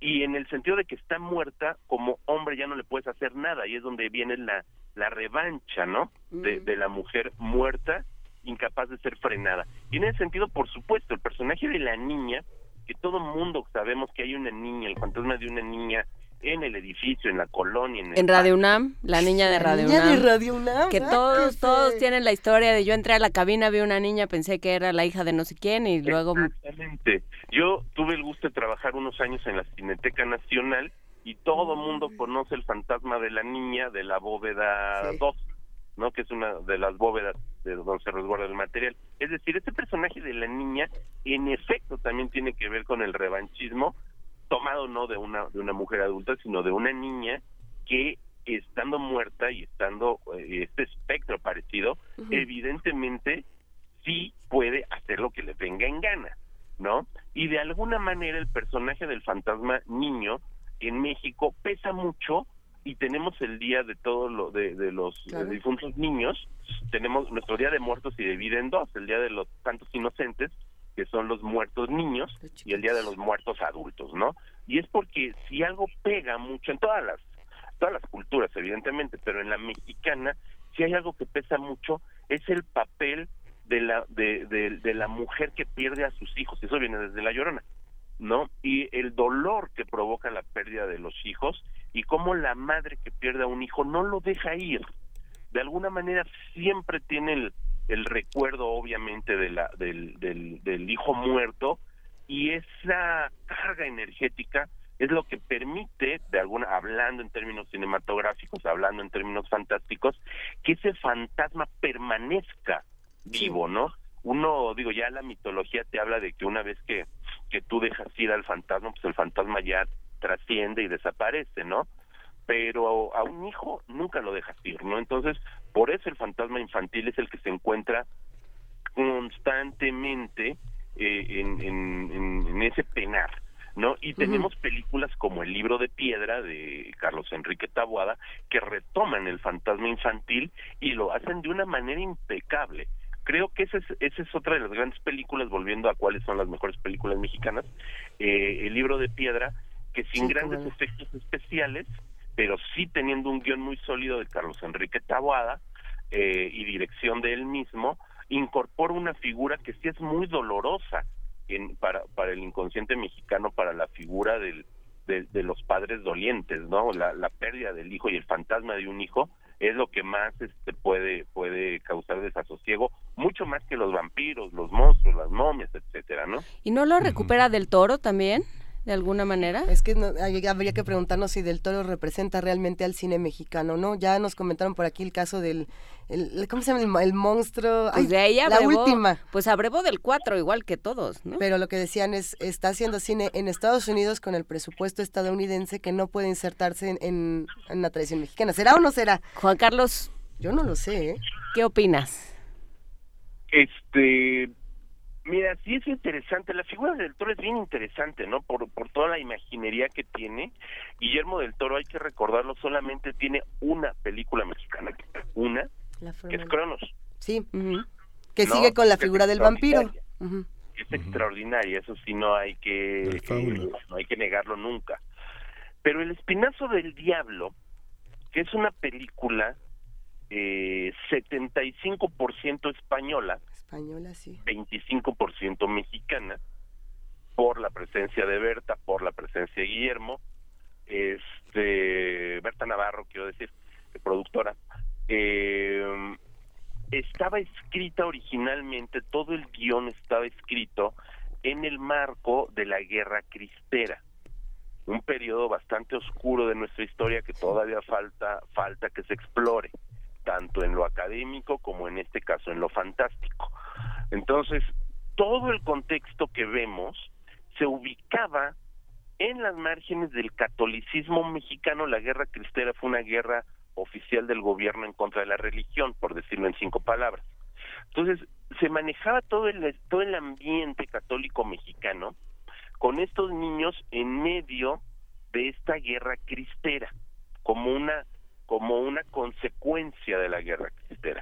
¿Qué es lo que sucede? Que no consigue el presupuesto para filmarla en México, se la llevan a España y obviamente para que tuviera la producción española tuvo que cambiar A la guerra el contexto de la película y ubicarla en la guerra civil española con las características de esa de, de ese momento de esa guerra y con las características del catolicismo español que es diferente Sí. De alguna manera es diferente de la idiosincrasia cultural mexicana aunque compartamos religión se lee de distinta manera entonces esa película que híjole el hubiera no existe pero de haber sido una producción mexicana como originalmente Hubiera estado re buena.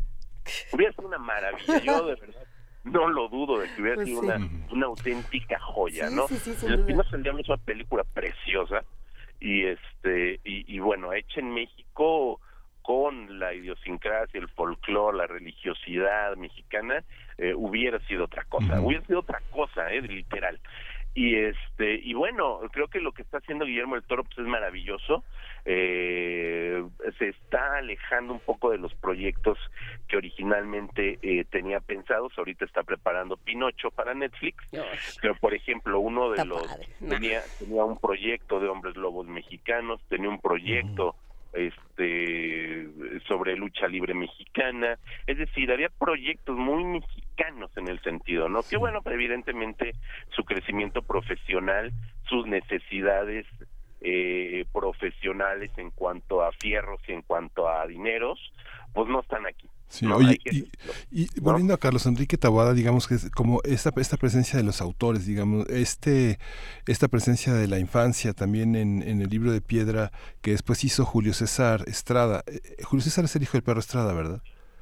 Este Eh, director muy no. joven que, que la, que la prácticamente la copió, según él decía, pero hizo una versión más moderna con nuevos actores eh, sobre el libro de piedra, que es una película del 68, cumple 60, 50 años junto con El viento, de- ¿cómo, ¿cómo se llama esta película? de Hasta el viento Hasta tiene el viento Tiene miedo, miedo. Hasta el viento tiene miedo. Después hizo Más negro que la noche, pero también hizo este otra película que justamente es lo que mencionabas, La Guerra Santa, que es la cristiada en el 77 y concluye prácticamente esta carrera eh, de enorme autor con Veneno para las Hadas. ¿Se puede hablar de esta clase de autoría? No sé, como autores como que, que, han, que han sido como fieles a un género que, como bien decía Juan Inés, no es el, es el cine de terror psicológico, más en la tradición de Edgar Poe, de Es el cine de la ñañara más que del terror, ¿no? El ñañarismo. Es que Me encanta, sí, es el cine de la ñañera. Es que estábamos hablando el lunes de Madero y el espiritismo con una autora eh, estadounidense que ha vivido, claramente ha vivido mucho en México porque utilizaba Ñañaras el término ñañara. Y, y es eso, ¿no? Es algo que no es, que es, es un es una incomodidad que, que pasa por lo más, eh, lo, lo que tiene uno en las entrañas, pero no es necesariamente miedo. No, no, no, no tienes toda la razón. Eh, eh, creo que eh, voy a, si me permites, voy a robarte el término para mí. Clases y textos, porque efectivamente, eh, como comentábamos al inicio de la charla, el cine de terror mexicano no te provoca miedo en el sentido eh, de lo que conocemos de un miedo que, que inicia con cierto desasosiego, se convierte en angustia y de la angustia viene el miedo propiamente dicho que es esta corriente adrenalínica, ¿no? Eh, es un cine de ñañara de sustos, de efectos de sonido, de, de otro tipo de situaciones, ¿no? Realmente sí, sí creo que, que lo define muy bien eh, este, este término que, que sacaste de, de la ñañara. Y, y retomando la pregunta que, que me comentan acerca de autorías, Mira, lamentablemente el cine mexicano, la industria del cine mexicano, aún en la época de oro del cine mexicano, nos ha dado pocas muestras autorales. Incluso eh, gente como Emilio Indio Fernández, como el mismo Buñuel en su periodo mexicano, como Alejandro Galindo, son autores sin lugar a duda, evidentemente. Pero aún dentro de su autoría, que tú puedes establecer cuáles son sus cuatro, cinco, seis películas mm, que puede conjuntar un universo autoral, tienen otras 40 que no tienen nada que ver.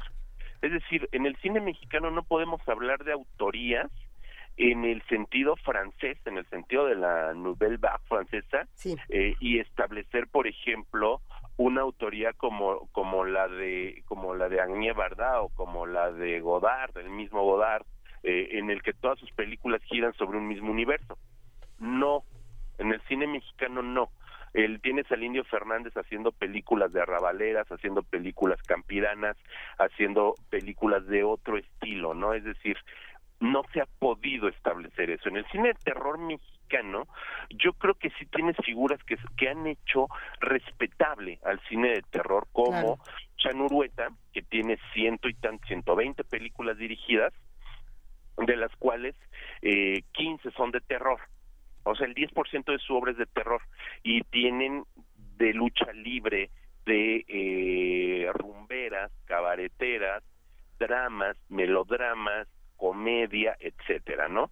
Pero tienes también a Fernando Méndez que tiene El vampiro, Misterios de Ultratumba, eh, que son películas verdaderamente estupendas del cine de terror, dirigiendo aparte seriales de western eh, y películas de caballitos, como se les llamaba en su momento.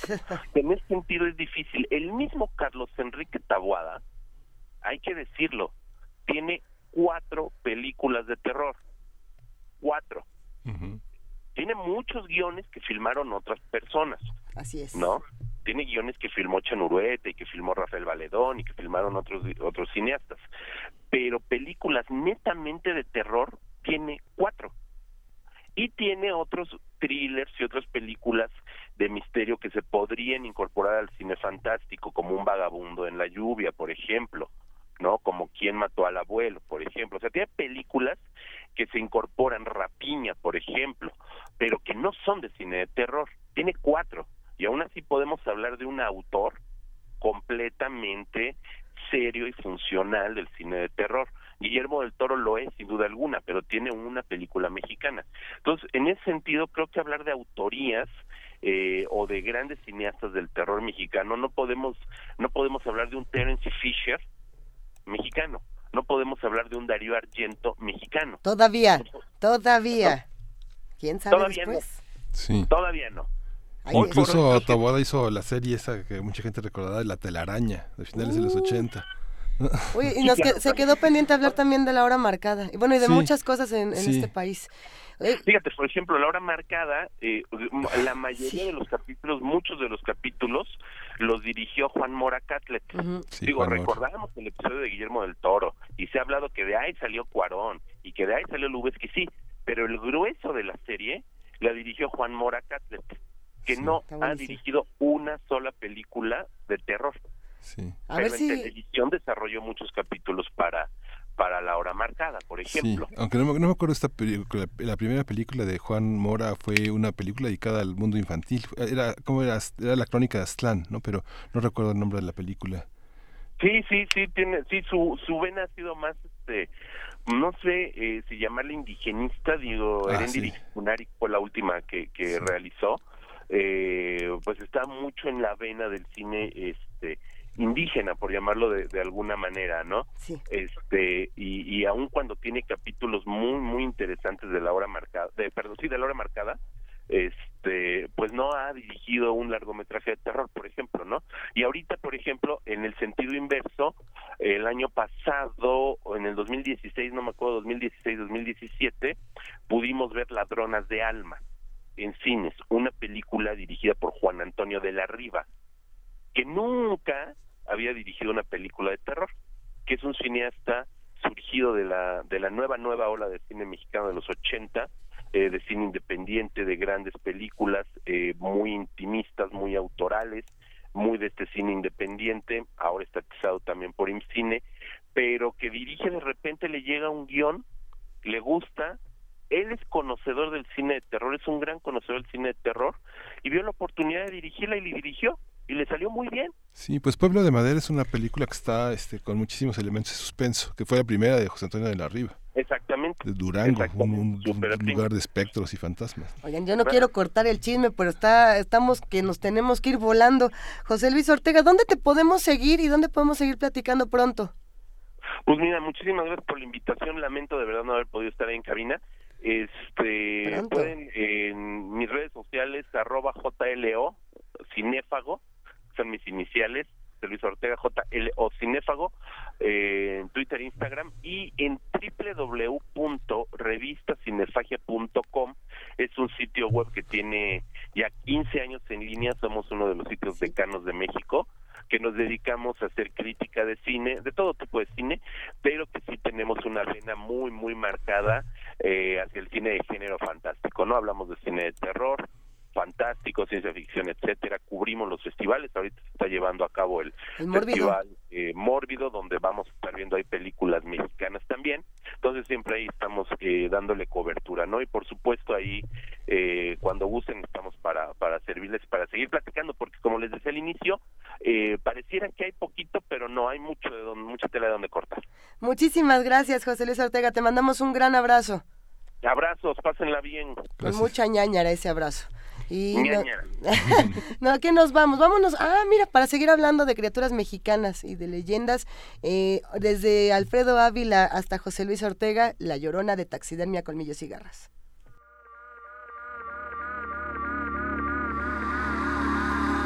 Si la oye cerca, Es porque anda lejos. si la oyes lejos, Es porque está junto a ti. Ciudad de México, 1790. Al dar la medianoche, todos los habitantes cierran las puertas de sus casas y tapan las ventanas con grandes cortinas. Nadie se atreve a mirar hacia afuera. Al terminar las campanadas, se puede escuchar el quejido.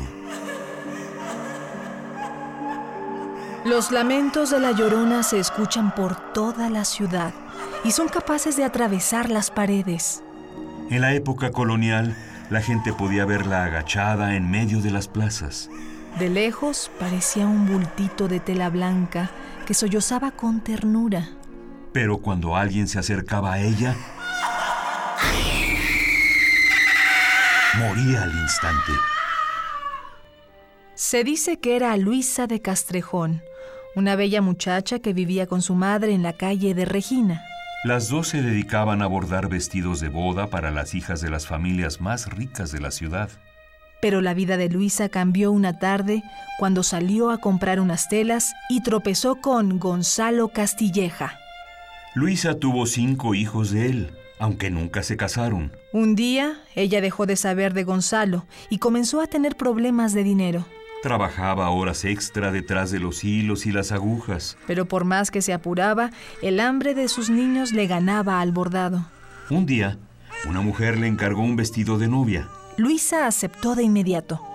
Como escuchaba todo el día los llantos de sus hijos pidiéndole de comer, desesperada, decidió entregar parte del vestido que ya tenía terminado para ver si podían darle un adelanto. Rápidamente empacó un precioso velo y parte del tocado y corrió al palacio donde habitaba la doncella. Al llegar se encontró con una gran cantidad de carruajes. Tocó varias veces la puerta de servicio y después de mucho rato salió una ama de llaves quien le dijo, Los novios están celebrando su compromiso.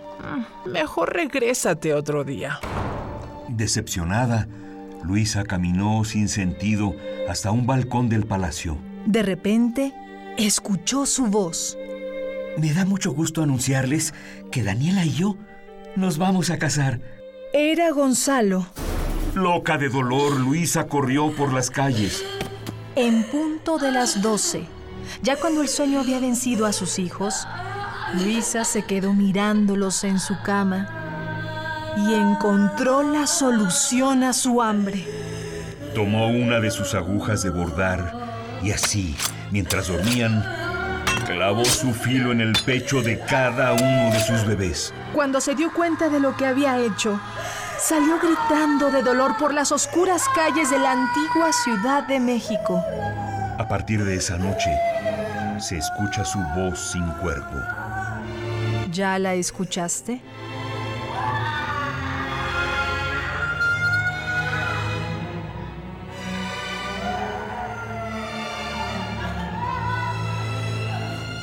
La Llorona, leyenda de la época colonial.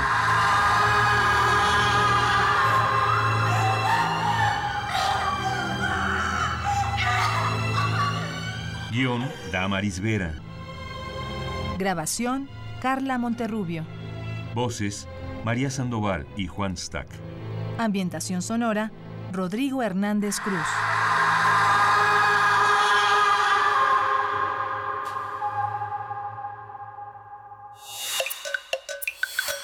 Primer movimiento. Hacemos comunidad. Y tenemos un montón de mensajes en nuestras redes sociales, Juana Inés Miguel Ángel. Sí, está Cintia Méndez que dice que le encantan las películas de terror, que está comiendo pan de muerto y escuchándonos, hombre. Qué suerte. Ay, gracias. Eh, Silver también escribió, Berenice Hernández, Mictlán Tecuani, eh, Tulpa habla mandó de, muchos. de The Host. Eh, Tulpa mandó... Perdón, ¿The Host es coreana? The Mm, Host ajá. es la del huésped, ¿no? La de la criatura. Ajá. Ay, es un Sí. película, no, no, no, pero no me acuerdo de dónde es, ahorita lo... Yo creo que es coreana, Muy porque buena. también esa parte faltó, el cine de, de- el cine coreano tiene, Tiene unas muy- manifestaciones entre terror psicológico, terror, eh, todo. Todo, todo Te- tiene el cine coreano. Sí, sí te deja muy maldito de los nervios. Tulpa dice, siempre he creído que lo hermoso del cine mexicano de culto no son sus efectos, sino sus guiones. Eh, justamente era, era lo que platicábamos. El libro de piedra es, uff. Pero hay una Y esperen que me acaba de pasar por la mente Macario. Macario. Muchos decían que después del cine de Taboada no hubo más cine de terror en nuestro país, que todas las historias se han vuelto eh, reinventos o refritos. Es que no quiero usar la palabra refrito porque puede ser pelada, pero eh, reinventos o reinterpretaciones del cine que se hizo de Taboada. ¿Será o no será? Eh, cada quien lo decidirá y podemos ir sacando nuevos miedos en El nuestro libro de país. piedra lo cuestionaron a Taboada porque decía que era una copia de vuelta de tuerca de Henry James, Sí. pero, pero este sí es otra cosa distinta. Se parece a la Se historia, parece, pero sí. muchas historias de El fantasmas jardín, se la estatua de parecen. piedra, sí. Pues es que también hay, hay tropos, digamos, hay, hay temas que, que son recurrentes. Así A- es. Ahorita que me, me quedé pensando mientras, eh, mientras duraba la, la conversación, con, me, me- como unos de ideas fijas, tiene una y es fija, em, estaba pensando en Pinocho. Es Y el- el aterrador, Pinocho, Pinocho, es aterrador. O sea, pero podrían hacerse muchas, porque a final de cuentas termina siendo, puede ser una historia de sumisión o puede ser una historia de, de libertad, de cómo hacen un hijo para dejar de ser controlado por sus padres. Pero, y tiene temas de trata, y tiene temas de abandono, y tiene el tema de la conciencia. O sea, realmente eh, tiene, podría, si se encuentra un guionista interesante y si, y si se toman riesgos, podría ser un gran proyecto. De- de- ahí sí va a depender mucho del guionista con el que trabajen. Porque Yo lo que, te- lo que termina sí, humanizando a Pinocho es la libertad. Depende del guionista Y que lo la subversión. La La, sub- subversión, siempre. Y bueno, el ojo de Del Toro siempre es bueno para este tipo de historias. Ayer, ayer justamente de- después de todo esta periplo por la ciudad, este llegué a mi casa y estaba justamente la hacia el final hasta el viento tiene miedo. Y es hipnótica, es muy interesante. Si uno ve una película hace 50 años, ese internado para señoritas es este donde la donde todas las visiones de lo femenino ¿Es el de como- que baile Magda? Sí. Que baile Magda, que Si- baile si pudieran Magda. elegir su película favorita Sí. de terror mexicano, ¿cuál sería? ¿Hasta el viento tiene miedo? Sí, es visionario, ¿no? La situación opre- opresiva de una mujer que no se escucha, que no se le cree, que lo que se le cree es porque está loca, es algo muy conmovedor, muy Mi tremendo. yo ¿no? creo que mis favoritas mexicanas, ay, no lo sé. A mí Cronos me gusta mucho, pero también me encanta Veneno para las Hadas. Sí, es Me extraordinario. fascina Veneno para las Hadas, pero hay tantas películas mexicanas que sería muy injusto eh, decir que hay muy poco. Es que a mí hay cosas... La de mí- también es muy Las buena. matemáticas me dan mucho miedo. Nos preguntaban también por aquí por el nuevo cine de horror mexicano, porque se acaba de proyectar recientemente eh, Atroz del ex Ortega. No estoy segura en qué festival se, pre- se proyectó, habrá sido en, en Mórbido probablemente. Atroz que ya, ya tiene una Sí, temporada que se estrenó que- muy fuerte la película, que por fue en cierto. Mórbido. Que justamente se hizo toda una serie, ¿no? De, como de... y se hizo una pláticas y así alrededor de Atroz. Yo, yo aquí lo que tengo de actividades para los que estén interesados en, en el cine mórbido, en el cine de susto, eh, estas son en la Casa del Lago de la UNAM, en justamente en el marco del Festival Mórbido. El sábado, mañana van a ver una serie de cortometrajes, que va a estar bastante bueno, cortometrajes mexicanos, y el domingo desde clubes de lectura, talleres, presentaciones de libros, lucha libre, cine, todo en Casa del Lago, si quieren consultarlo en www.casadelago.unam.mx o en la página oficial del Festival Mórbido, que bueno, además trae, yo creo que la película del año que más me gustó de horror, la van a proyectar aquí en México el sábado 10 de noviembre. ¿El de la herencia o cómo se llamaba? Hereditario me enloqueció, pero Ah, Mandy, Mandy, yo creo Pues que es la que película de horror y de todas este año. son la mejor película de horror, Luisa. Para mí las de este año fueron Hereditary y Mandy, de horror. ¿Qué opinan los que hacen comunidad con nosotros? ¿Cuáles vieron que les dio susto? Ay, mira, ya tenemos una canción para... No nos queremos ir. Para que nos baje la ñañara. ¿Qué? A ver, para bajar del susto, ¿qué es? ¿Qué sigue? Esto es I've Been Loving You de Etta James, una complacencia, una complacencia para Alfonso Velarde. Y con esa nos vamos a despedir. Mira, ya empezó. Qué bonito.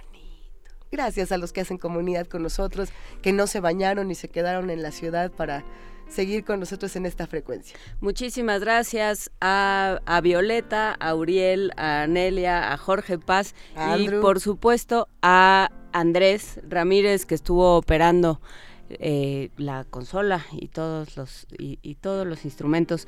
Muchísimas gracias a todos los que estuvieron en este en este espacio. Gracias, jefa de información, Juana Inés de esa. Gracias, Miguel Ángel Quemain. Gracias, esto fue Primer Movimiento. El mundo desde la universidad. I've been loving you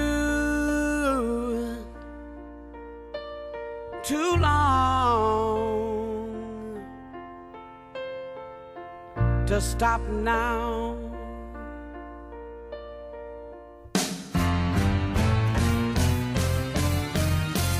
You are tired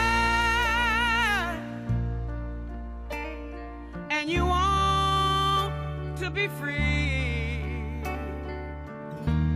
My love is growing stronger as you become a habit to me.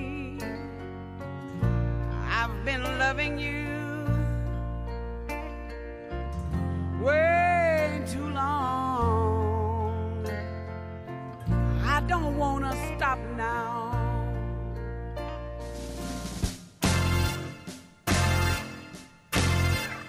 With you, my life has been so wonderful. I can't, Radio UNAM presentó Primer Movimiento. El mundo desde la universidad.